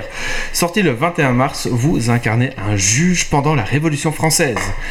L'action principale du jeu est de présider une cour où vous pourrez décider du sort de nombreux habitants parisiens. Vous pouvez les disculper euh, de leurs euh, de leurs crimes, les mettre en prison ou bien les mettre à mort par la guillotine. Sur votre bureau, vous aurez de nombreux documents. L'accusation, euh, les différents chefs euh, d'accusation, les pièces à conviction, diverses notes et précisions sur le déroulement des faits, etc., etc. Il vous faudra donc poser les bonnes questions aux prévenus pour pouvoir influencer le jury sur une décision ou sur l'autre. Aussi, euh, au début, les, les jugements sont euh, un peu banals. C'est des problèmes de voisinage, des vols, euh, un truc à l'étalage, du vol à l'étalage, etc. Mais très très vite, des faits politiques vont, vont vous être soumis à examen. Par exemple, un tueur du teneur de la Bastille a été accusé par un des parents de la- sa victime qu'il avait violé et battu sa fille. Or, en interrogeant la servante et l'accusé, en fait, on se rend compte que c'est le père de la fille qui a- qui l'a roué de coups parce qu'elle a, a eu la relation avec la vie- euh, l'accusé et la, la fille en fait était consentante. Du coup, c'est une accusation très politique, etc. Il faut démêler le vrai du faux. euh, Ah, ça me fait penser un petit peu au jeu d'avocat Phoenix Wright à Phoenix Wright, euh, ouais. Tout à fait, oui. Sauf que là, on joue le. à la Révolution française, hein, c'est ça. C'est ça, mais on joue le juré, on joue pas les avocats. ouais, quoi. ouais, tu, tu- tu fais le juge, quoi. ouais. C'est ça. Euh, et en plus, la vie ne s'arrête pas au tribunal. Une fois l'affaire euh, conclue, le procès fini, euh, il y a toute la gestion familiale avec euh, Ah ouais. les- la famille et les amis qui peuvent très bien vous reprocher d'avoir mis à mort euh, quelqu'un. En mode mais moi je le pensais innocent, ça ne va pas, enfin qu'as-tu fait Ah ouais, Euh. Donc tu as tout un, un aspect moral à gérer. euh, Toi, une fois que ton affaire est pas finie, ça peut. Enfin, tu clôtures ton répercussions, affaire quoi. et t'as quand même des répercussions même des après répercussions. sur. euh, ok, d'accord. il faudra donc jouer habilement pour toutes les pour balancer toutes les factions parce qu'en effet des factions il y en a euh, votre famille il y a quatre membres euh, de la famille donc votre père votre épouse et deux fils Mhm. mais aussi les gens du peuple et les révolutionnaires Ouais, ça fait six factions. Quand ça même. fait six factions à, à contenter Ouais. et il ne faudra pas se mettre à dos ni les révolutionnaires ni les gens du peuple parce que tout simplement si vous les mettez à dos eh ben, c'est vous qui passerez à la guillotine ouais, ça. Euh, j'ai voulu y jouer euh, bien plus seulement, je n'ai pu me dégager qu'une seule soirée. Mais je, et à la fin de ma soirée, je suis arrivé à un système d'influence sur différents quartiers de Paris, euh, où Ah, une justement map, on est, carrément. il y a une map de Paris où on étend son influence de juge, euh, etc.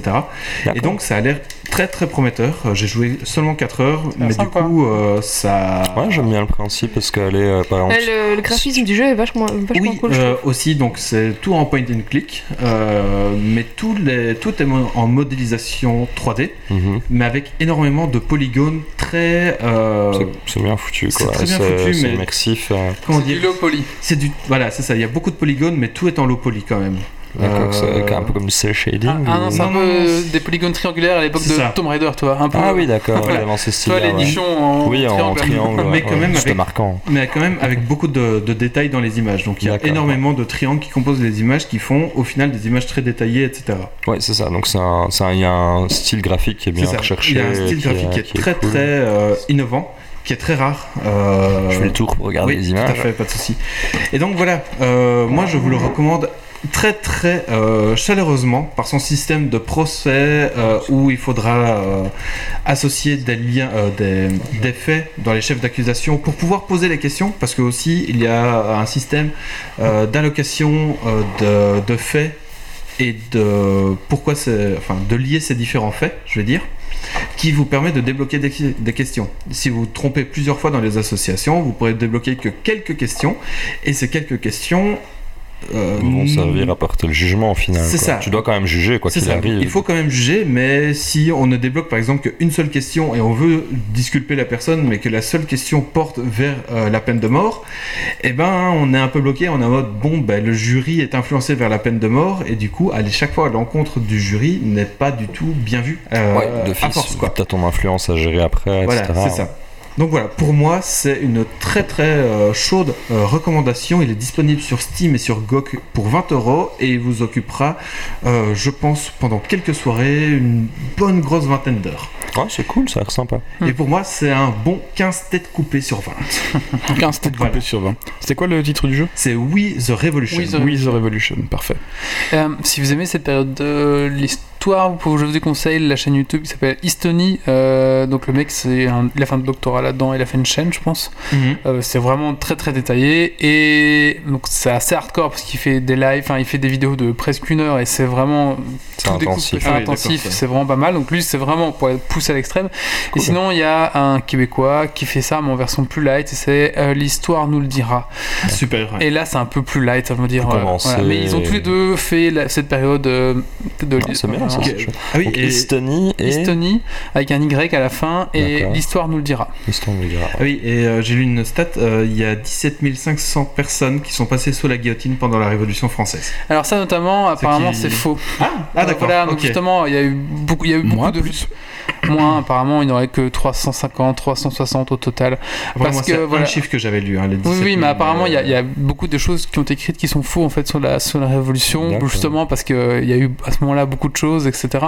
Mais euh, les- et beaucoup d'historiens aussi qui ont magnifié ce moment. où, D'accord, euh, voilà. Oui, c'est ça. hein. Et euh, apparemment, voilà. Donc, euh, il y a, il y a- Ok, il y a- my il bad. faut, enfin, il Ah écouter. un Il recouper plusieurs sources, évidemment. Moi, j'en ai, Ouais. j'en avais vu qu'une seule, donc Ouais, forcément. c'est ça, c'est euh, ça. faut- Ma- mais apparemment, il y a beaucoup d'écrits, même des, des, des gens Ouais, sérieux puis qui ont si, écrit. si tout le monde fait l'erreur, enfin des fois pendant Oui, toute c'est une période, tu- tout le Mhm. monde a cet imaginaire-là en C'est tête. ça, Tu l'as vu il y a X temps, tu l'as pas forcément revu, tu le considères comme acquis. Et... c'est ça. Ah ouais, Mais c'est vrai qu'il y a eu des, périodes où, euh, notamment le moment de la terreur, où il y a eu beaucoup plus de, de choses. Quoi. Bon, Ah oui, et justement, à propos de cette période de terreur, on sent la pression de la révolution. On sent que si on fait une erreur dans le jugement, ben vraiment c'est. c'est au niveau auditif que tu entends la, la réprobation ou quoi Non, ou, c'est euh, dans. Il n'y a pas vraiment d'audition ou quoi, D'accord, c'est ouais. tout est en, en texte. Ouais. Mais tu sens par le texte que euh, Ouais. tu es dans la Le- Révolution française, tu es dans la période de la terreur, tu as les révolutionnaires qui, prend vraiment, qui prennent le pouvoir. Toi, tu as condamné à et mort le tu roi. ressens les reproches qui sont clairement Par exemple, mis et, et la pression qui est ça, clairement et- là quoi. C'est ça, et tu sens que si tu fais un pas de travers et que tu disculpes un royaliste par exemple, ou, ou le roi, ou même euh, si tu dis non, mais le roi, je le disculpe, c'est pas, c'est pas grave ce qu'il a fait, euh, tu sens que c'est toi qui va, qui, qui, qui va passer qui va y passer quoi. Donc il y a- il y, a aussi cette pression latente. euh, T'as pas envie d'être la 16ème tête quoi. c'est ça. Et puis tu as un système de hiérarchie euh, Mhm. avec euh, bah, par- évidemment Robespierre euh, en haut de la, la hiérarchie de la Révolution, euh, etc. Comme on sait ce qu'il a, Ouais, bien sûr. le juge qu'il a pu être, etc. Et nous on est tout en bas de la hiérarchie. Donc on se dit il y a tout un système, Un cheminement, un cheminement, euh, de etc. carrière. Du coup, il faut pas trop non plus. Enfin, on sent aussi cette pression de gens qui disent non, mais je suis mandaté par Robespierre, Robespierre est mon mentor, etc. Et tu fais ouais, on va y aller à tâtons, euh, etc. Est-ce que c'est vrai que Robespierre est son, son mentor euh, Ouais, il ou faut pas vérifier le- C'est ça. ça. Donc Ah, voilà, il y a cette euh, il y a cette bonne tension. euh, Qui rajoute un petit qui peu. rajoute un truc, oui, voilà, c'est ça. Ah oui, et savoir bah, si euh, on est mis à mort ou euh, destitué de son pouvoir de juge, c'est game over, on recommence de zéro, évidemment. quoi. Ok, ouais. ouais, ouais. Euh, Et- oui, vas-y. Dernier point, si on recommence, euh, on n'aura pas les mêmes jugements au même moment D'accord. aussi.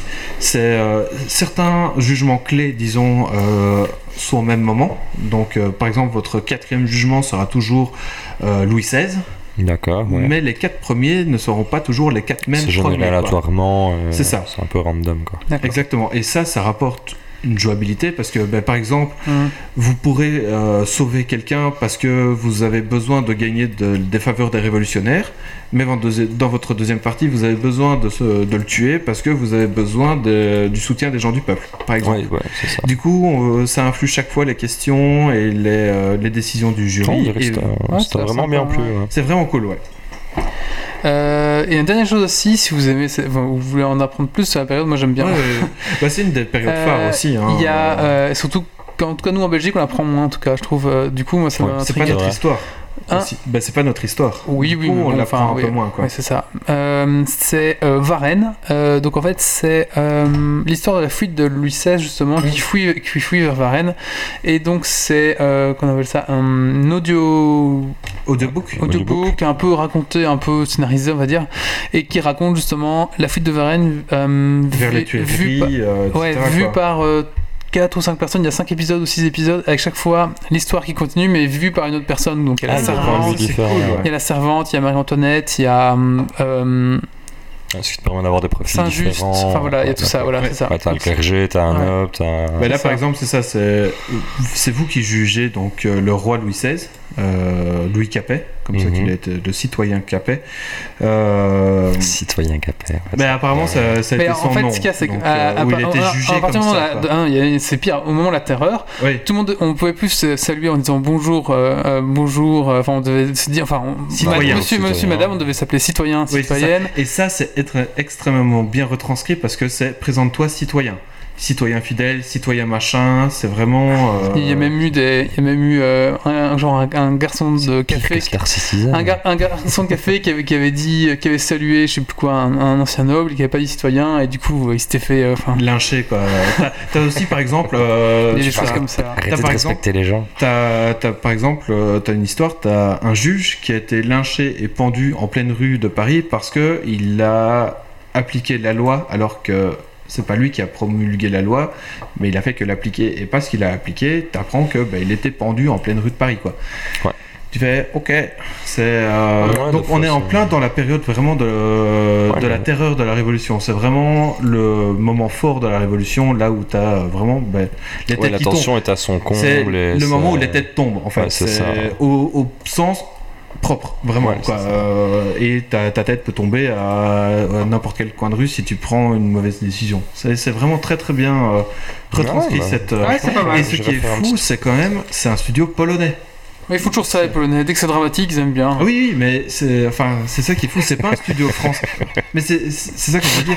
Ce qui est fou, c'est pas un studio français qui, qui parle de la révolution française, quoi. C'est eux qui ont commencé le jeu avec, euh, avec la guerre. là. Kingdom Come euh, de Non, War of Mine. C'est pas eux, hein, mais c'est des Polonais C'est des aussi. Polonais euh, aussi. War of. Mine, euh, Frostpunk. euh, Frostpunk. les jeux de la les déprime, les jeux. Les jeux de la déprime, quoi. Vraiment, euh, Le jeu de la déprime. Tu sens qu'en Pologne, c'est pas joli, quoi. c'est la joie. Ouais, après, il y a The Witcher. Bah ouais, c'est ça. ouais. C'est un peu plus gay, quoi. Un peu plus gay, ouais, ouais. Mais voilà, donc voilà, très Merci, très mais- grosse recommandation. Mais je pense que tout le monde a fait sa chronique. Euh, J'oublie personne. hein. Et tout le monde a fait ton coup de cœur, coup de gueule. Stécie, t'as pas fait? Allez.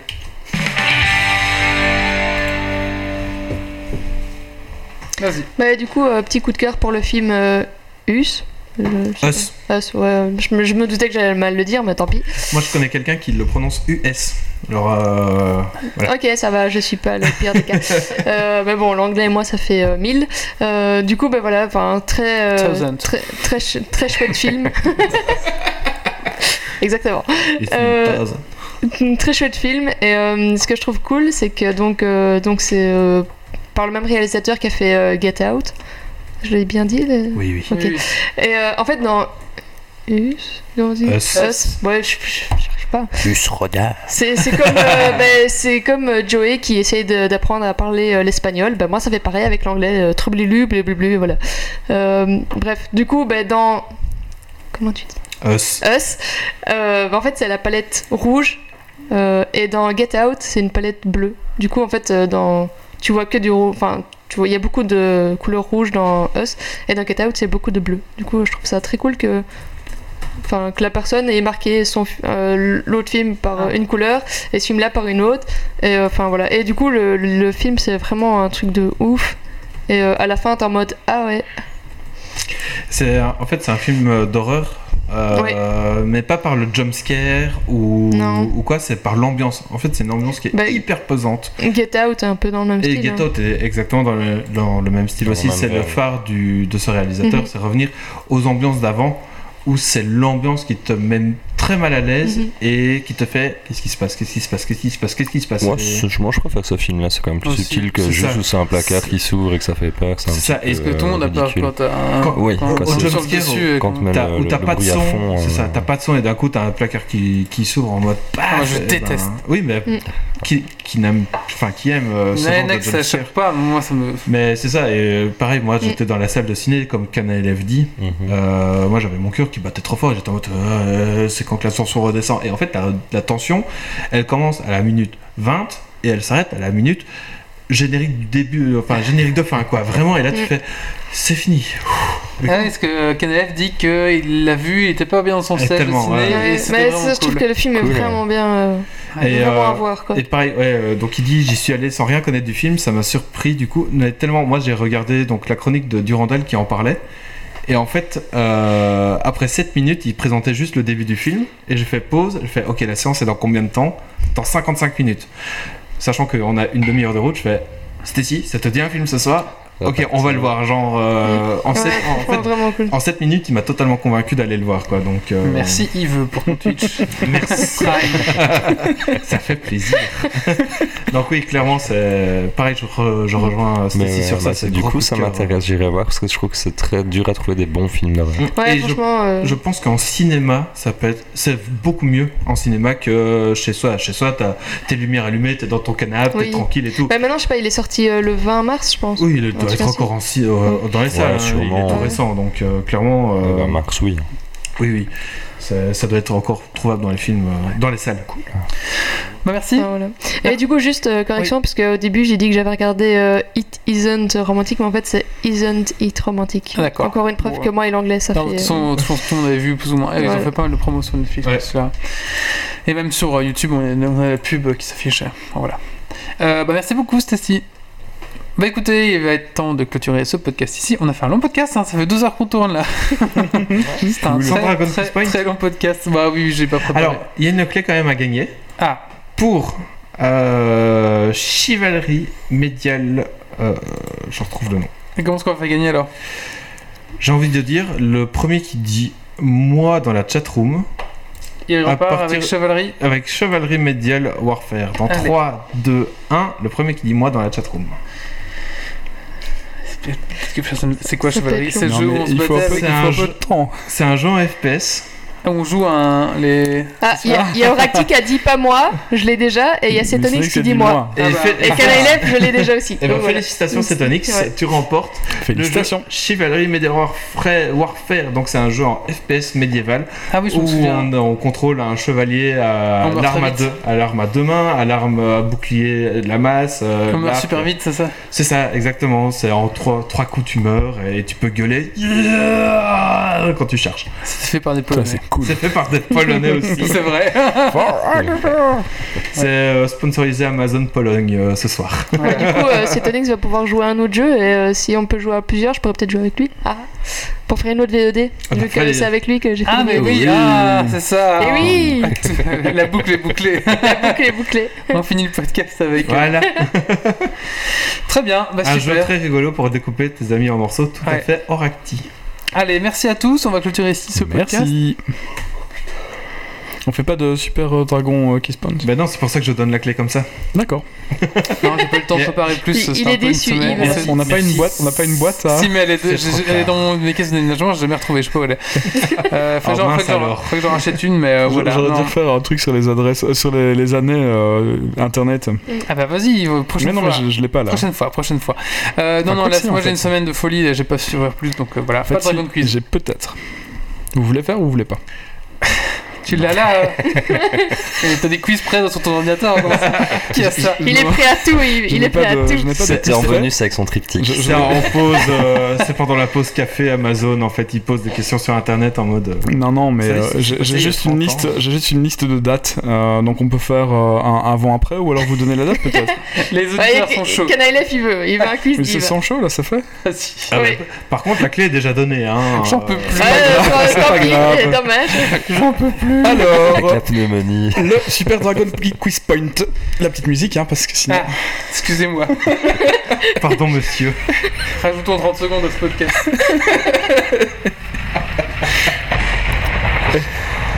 Des hommes, des défis, du suspens, des questions. Le dragon quitte point. Es-tu prêt pour le défi Et tu vas. mourir.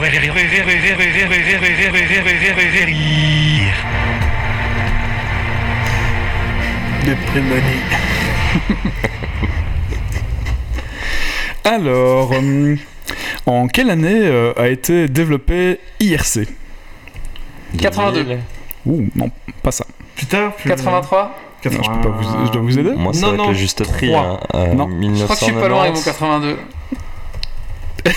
T'es pas loin. 81 Non, 1980, 81. 79, Non. 78, Non, c'est Non. 86. Ah, 85, 85 non, 84. non. 87 Non, non. tu- allez tous le dire là. Bah oui, on va tout dire. euh, 83 Non, mais non. Ah, 88 Ah, 88. Ah, ça Je savais que c'était les années pas dit, 80, euh, mais. Mais ouais. Du coup, Alors. on euh, compte vraiment les points là ou? Bah oui, oui. Ah bah oui, euh, oui, euh, c'est un dragon. Quoi. Et un point hein, pour euh. KNLF. Et voilà, quand même quoi. D'ailleurs, si cette ligne se gagne pas, il devra rendre sa clé. Non, non, non, Ça, c'est pour la garder. Pour la J'allais mettre Wally 88. Alors, on gagne les points de la date. Alors, euh, ARPANET. Pardon ARPANET. ARPANET euh, qui Euh, euh, relie euh, quatre nœuds. 78. Non, 80. Euh, 1972. Arrête de regarder sur internet. Non, ah mais c'est pas interdit. l'université de Euh, Californie. 1969. Oui, qui relie euh, l'université de Californie et Los Angeles, Stanford et euh, le. Research, Research Institute. Santa Barbara avec une ligne de 50 kb par seconde. J'ai un Euh, L'introduction de l'email. Euh, 1970 Hmm, pas loin. 71. Pas loin. 69. Non. 68. 72. 73. Oui, 72. Oh, c'est scandaleux. Ouais, mais à l'époque, quand on se pavait, on se prenait des balles de nerfs. Oui. Ah, mais j'a- j'allais dire, le, j'allais dire le premier spam d'ailleurs, avant quelle année Ouais. Bah, t'es né quand, Méo En 90, en 90. Après. Le premier spam? Ah, je- en fait, c'est moi le premier spam. T'es dépanné. Euh, Du coup, c'était quelle année? 72, c'est ça? Ouais, c'était 72. Ok, c'est Onyx. Bah, le Euh, premier spam en 72. Bah Il ouais. y, a, il, y a, il y a 35 ans. Il y a 35 ans. En 78. 72. Non, 72 c'était. Ah, euh, merde. 72. En- Mais par contre, en Moi, je sais 70. pas, là, il, Alors, il y a 35 ans, le on va premier changer spam le. l'histoire. En 78, euh, qu'est-ce qu'il y a eu à propos d'Internet Dans les développements d'Internet, qu'est-ce qu'ils ont inventé en, En quoi? En quoi? 1978 1800. Le lien. 1978, pas 1800. Euh, Ça va être compliqué peut-être dans ce sens-là. 1978 Ouais. Euh. Non, ça va être compliqué, je pense. Les DNS c'était déjà existant. Le TCP/IP, le protocole? Non, c'était déjà existant, non? Ouais, ouais, c'était déjà existant. oui. C'était les Le modems World Wide 65 Web. 64K Non, c'était. Attends, en oh, non, non. Attends, attends, c'est quoi la question, 64K, c'est arrivé beaucoup plus Attends, tard. c'est quoi la question C'est en Euh, 72 en c'est ça 1978. Qu'est-ce qui s'est passé en 78. 1978 en rapport avec Internet ou en rapport avec les 30 ans de l'Internet? Le premier site de cul. Internet à 30 ans. Non, non, non. Il a eu, il- en fait, ce qui a eu 30 ans, c'était pas vraiment Internet, c'était les premiers liens. Euh, ça, ça va peut-être être compliqué dans ce sens-là, donc je vais juste vous le dire. C'était les euh, Built-in Board System. Les, ça les, les, les built-in boards. Les- C'était un genre de. euh, C'est comme les. C'est ça chose. Je sais pas ce que c'est, mais c'est pas les garanti. BBS, c'est les BBS comme on Il appelle y a ça. Cétonix qui dit le feu.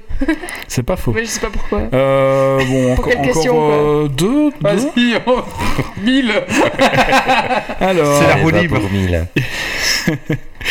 Euh, alors commercialisation, est-ce que c'est bon? Non, ça peut pas être bon ça. Hotmail, quelle année Hotmail? En 1993. Hum, Plus Non, tard. 4, 5, 6, Tard. 7, Six. Euh, oh merde, j'allais dire. Ça spam, hein. Ça, Ça spam, hein, ça va nerfer. Hein, C'est mieux dans l'autre sens. hein. Quand tu dis une date, on va trouver ce qui s'est passé. Bon, plus simple. moi, je trouve euh, ah, en 2004. Qu'est-ce qui s'est passé en 2004 La DSL. L'arrivée de la DSL. 2004. En 2004. Ah oui. C'est pas faux ça. Ah, mais c'est pas ça. La VDSL. Counter-Strike? Non, ça. Counter-Strike c'était avant, j'ai j'ai Oh. joué. Euh, Or, qui répond en 96. C'est Counter-Strike? Non mais, qu'est-ce qui pense, s'est ouais. passé en 97. 96 96. Euh, dé- euh, détection de la- l'algorithme du hashtag. Hashtag, hashtag, je sais même pas comment c'est. Ouais, alors je vais HH. plutôt vous orienter. C'est une compagnie en 2004. Ah, Enfin, une compagnie, pas vraiment une compagnie. euh, Free? Non, non. 2004. Enfin, un site web qui est apparu en 2004. Ah. Google Non, Amazon. non, Ah, Yahoo non. Yahoo c'était avant, hein. Bien Oui, non, bah oui. Et Ama- Amazon, euh, c'était non, Amazon c'est 1995. la fibre. Euh, Facebook. Oui, Facebook en 2004. Merci, Ah, Canal F. oui. Voilà, bien joué Ouf, Canal F. Oufti sur, euh, sur le fil. Et alors euh, une petite dernière, euh, petite dernière pour la route. Ouais. Hein Allez, ouais. On proposait, on proposait Tom's Hardware. C'est quoi c'est C'est un site, Un euh, de, un site de, de, Ok. de, De- de- de logiciel. ouais. Euh, oui, oui. J'hésite entre deux. Alors, euh, je vais donner une date et puis l'autre ce sera juste euh, un truc. Alors, 2006. Mon micro qui se barre, au secours. Ouh, le pauvre. Euh, Non. C'est pas la réponse. Mais non, mais. Donc deux ans après Amazon. Facebook. Ouais, deux, Amazon. deux ans après Facebook. Euh, non, non, Amazon c'est 95, 1995. Amazon. Netflix. Euh, Non, Sortie de l'iMac Intel et de Apple. Netflix c'est 2007. Non, c'est de nouveau un site web. Mais aussi, Ah. effectivement. Ah, Netflix, effectivement. Euh, Net- Netflix c'est très vieux, c'est de la location de DVD à la date. Ah oui, oui, oui. euh, oui, mise en service de. Terralis. Mise Twitter. en service de. Twitter. Merci Ah, Canal F. Facebook, C'est. Twitter, tout à fait. Je Il doit t'aime, avoir, le, avoir même. Mais Je il va peut-être. chercher. je Alors peut-être qu'il voit sur la caméra, je ne sais pas. Si, si vous Oui, écoutez les premiers je. Geeks League, euh, on venait juste de découvrir Twitter, on était des fous, on était les rois du monde. Tellement.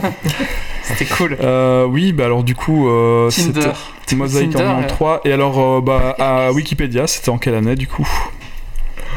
Ah, C'est vieux ça. Wikipédia. Ok. Pas si vieux que ça quand même. 2000. Ah, t'es pas, t'es pas loin. 2001, 2002, 2001. 2003. 2001. Ah, j'ai Ah. commencé à point spammer. hein. Ouais. Spammer, c'est mal. Et voilà, mal. bravo, bravo à tous hein, euh, pour ce Super Dragon Kiss Point euh, préparé euh, bien sûr euh, des années à l'avance. Hein. Je crois qu'il Ça y c'est a- entendu. Il y a une histoire intéressante. Euh, c'est un Honda raconte où euh, il raconte l'histoire du mec qui a créé Mythique. Et c'est assez fou de découvrir. euh, Oui, euh, c'était quoi ça? Je euh, C'est qui qui en avait parlé euh, la dernière fois de ça? Moi, c'est peut-être moi déjà, mais en tout cas, si vous écoutez les Honda raconte, donc c'est des histoires euh, audio, et il raconte l'histoire Euh, du mec qui a créé Mythique. Et ça, c'est vraiment fun. euh, Oui, Ça, Wikipédia c'est c'était croustillant. 2001. Il part du Minitel. enfin, 2001, c'est- oui. 2001. Un point pour Oracti. Voilà, voilà, Alors, bah, bravo à tous. Hein. Mais au GIFO. Euh, Yves 0. Non, Yves 1. Ah. Parce qu'il y a un truc. Ah oui, Ah, le BBS, question bonus ouais, de faux. Canal F. En, Année de création de Geeks League. en mai 2008. 2009 Ah, me regarde pas, moi je sais plus. hein. 10 ans, 9 ans, 9 ans. On a J'étais- 9 ans. ans, 10 ans. J'étais pas, 2009. j'étais pas né. Donc 2010, 2009, J'ai- 2008, j'étais pas 2007, né. 2006, euh, 2011, Non, mais j'en sais rien, 2012, moi, je- 2013. N'empêche, je sais plus, mais j'ai programmé un tweet pour que bonne On sait le, pas, on sait pas. le Ah, premier. sait. Il y a personne euh, qui sait. le C'est beau, c'est beau. 2009 aura-t-il dit 2000 ah oui. En fait, j'ai programmé un tweet pour C'est bien que vous nous a dit, la- hein, parce que la- sinon, à la date de la, à la date de la première diffusion euh, de- euh, du premier Geeks League, genre à 21h, c'est il y a 10 ans et quelques heures près, 2000. nous, nous, euh, étions euh, à l'heure, quoi, un truc dans le genre, je sais plus. Mais euh, on a 9 ans là. hein. On a 9 ans, du coup, ça fait 9 ans. Donc, Et 2010. Le, 2009. le premier, le premier euh, billet qu'on a écrit, euh, c'était le 2 janvier 2010 sur le blog. Voilà. Ouais. Et du Qui coup, était après l'iPad, on, a- on- on annonce déjà Lili iPad. Après, on et a c'était parlé en de. mai le premier podcast. On a parlé de Lost saison 6. Oh, ah oui. oh, ça- On parlait de, de Rune, premier MMORPG sur Android. Et on devrait faire une petite. euh, Après, on a Marius qui a la tête dans son frigo. on, on pourrait faire une petite. Normal. euh, rétrospective. Pas vraiment une, rétro- une rétrospective, Ah, mais à chaque X-League, juste dire, euh, voilà, il y a 10 ans, euh, Ah oui. On a parlé a de fait il y ça. a 10 ans. Ah, ça pourrait être. euh, Et- Un truc, un truc. Je m'en charge. Ça. Et on découvrait Chatroulette. Chatroulette Ah, chatroulette. Je vous ai déjà expliqué ce que j'ai fait sur chatroulette Non Oh, non, va. Oh, ne veux pas savoir. Non, mais si, je suis sûre que sur la chat, ils veulent savoir. Ça, je veux bien, je veux bien m'occuper, ouais, euh, faire la rubrique. Ce serait euh, pas mal, ouais, ça fait le, euh. le truc un peu euh, rétro comme ça, c'est pas mal. Alors, j'ai- les points, les points. Oui, oui. On en a. Euh, Wally marque 2 points. Euh, Canelef était chaud ce soir comme tous les soirs et marque 4 points. Stacy 1. Mais au 4 parce qu'il copie honteusement Canelef, mais il n'y a pas de Bravo. règle. Mais il n'y a pas de règle. Cetonix 2 points. Oufti 1 point. Yves 1 point. Titi 1 et Oracti 1. Bravo Du coup, est-ce voilà. du coup, est-ce que ça veut dire que c'est Auré- euh, qu'un élève qui remporte non, non, non, euh, il la a- Alors non, parce Il qu'il avait déjà la clé, il avait déjà la clé, du coup Oui. la clé est offerte au deuxième qui est Cetonix et du coup Voilà. la clé reste à Cetonix. Voilà. Ouf, c'est Tony, tu es Je remonte, un peu dans les. Après, on clôturera le podcast dans les, dans les premières chroniques, enfin, rubriques qu'on a écrites sur le truc. Et à la deuxième page, on revient en arrière. On a un Daddy Boobs. Et c'est Diddypix à Geeks League. Alors, le Diddypix, c'est la nouvelle tendance à la mode chez les jeux de 12-15 ans. Mais une Diddykiss, on explique ce que c'est. Donc, c'est marqué euh, ton nom sur ton nichon et prendre la photo. Et il va y avoir juste qui fait Merci de nous envoyer vos Diddypix pour Geeks League. les filles de 12-15 ans. Merci Marius. on est vraiment. Excellent. C'est il y a longtemps. Et du coup, en fait, on, on peut faire, on peut faire ce truc euh, en mai. Parce que pour le moment, il n'y a pas eu de premier épisode de Geeks League. Ouais, mais c'est bien, on Du en coup, à sort. partir de mai, On en sort un, un de temps en temps à chaque fois, Ouais. c'est bien. Il y a 10 ans sur Geeks League, vous entendiez ceci. non, vous voulez pas entendre. Ah, Oracti qui dit question bonus en quelle année Meojifo a choisi son pseudo non, mais je sais même pas. Même moi, je sais pas. en Ses parents l'appellent comme ça, pour que. Oui, c'est ça. Non, moi je sais l'histoire, c'est par rapport à un concours de deux mots et euh, le mot qui était. Enfin bref, Voilà, mais sinon. Et vous, saurez- connaîtrez l'origine du pseudo dans le pseudo- Geeks League numéro numéro numéro. 176. Peut-être. Allez, on va clôturer ici le podcast donc numéro 176. Pour vous rappeler, on a un blog euh, www.geeksleague.be. On est sur Twitch pour diffuser nos lives tous les vendredis, tous les 15 jours à 22h. On a une petite boutique si vous voulez porter nos couleurs et aussi si vous voulez nous supporter euh, et payer nos bières, ben, c'est sur euh, Tipeee euh, slash Geeks League quelque chose, voilà. Et euh, surtout aussi, euh, si vous avez euh, Twitch Prime, c'est gratuit pour vous abonner une fois par mois. Tout à fait, voilà. N'hésitez pas. Allez, on va vous laisser car ce podcast a beaucoup trop long, beaucoup trop duré et mieux, mieux vaut un bon jiggle qu'une conversation trop longue. Euh, donc rendez-vous dans 15 jours pour le prochain Geeks League euh, et ben d'ici là, ne lâchez rien. Ciao ciao. Salut, au revoir tout le monde, bonne soirée. Merci à tous.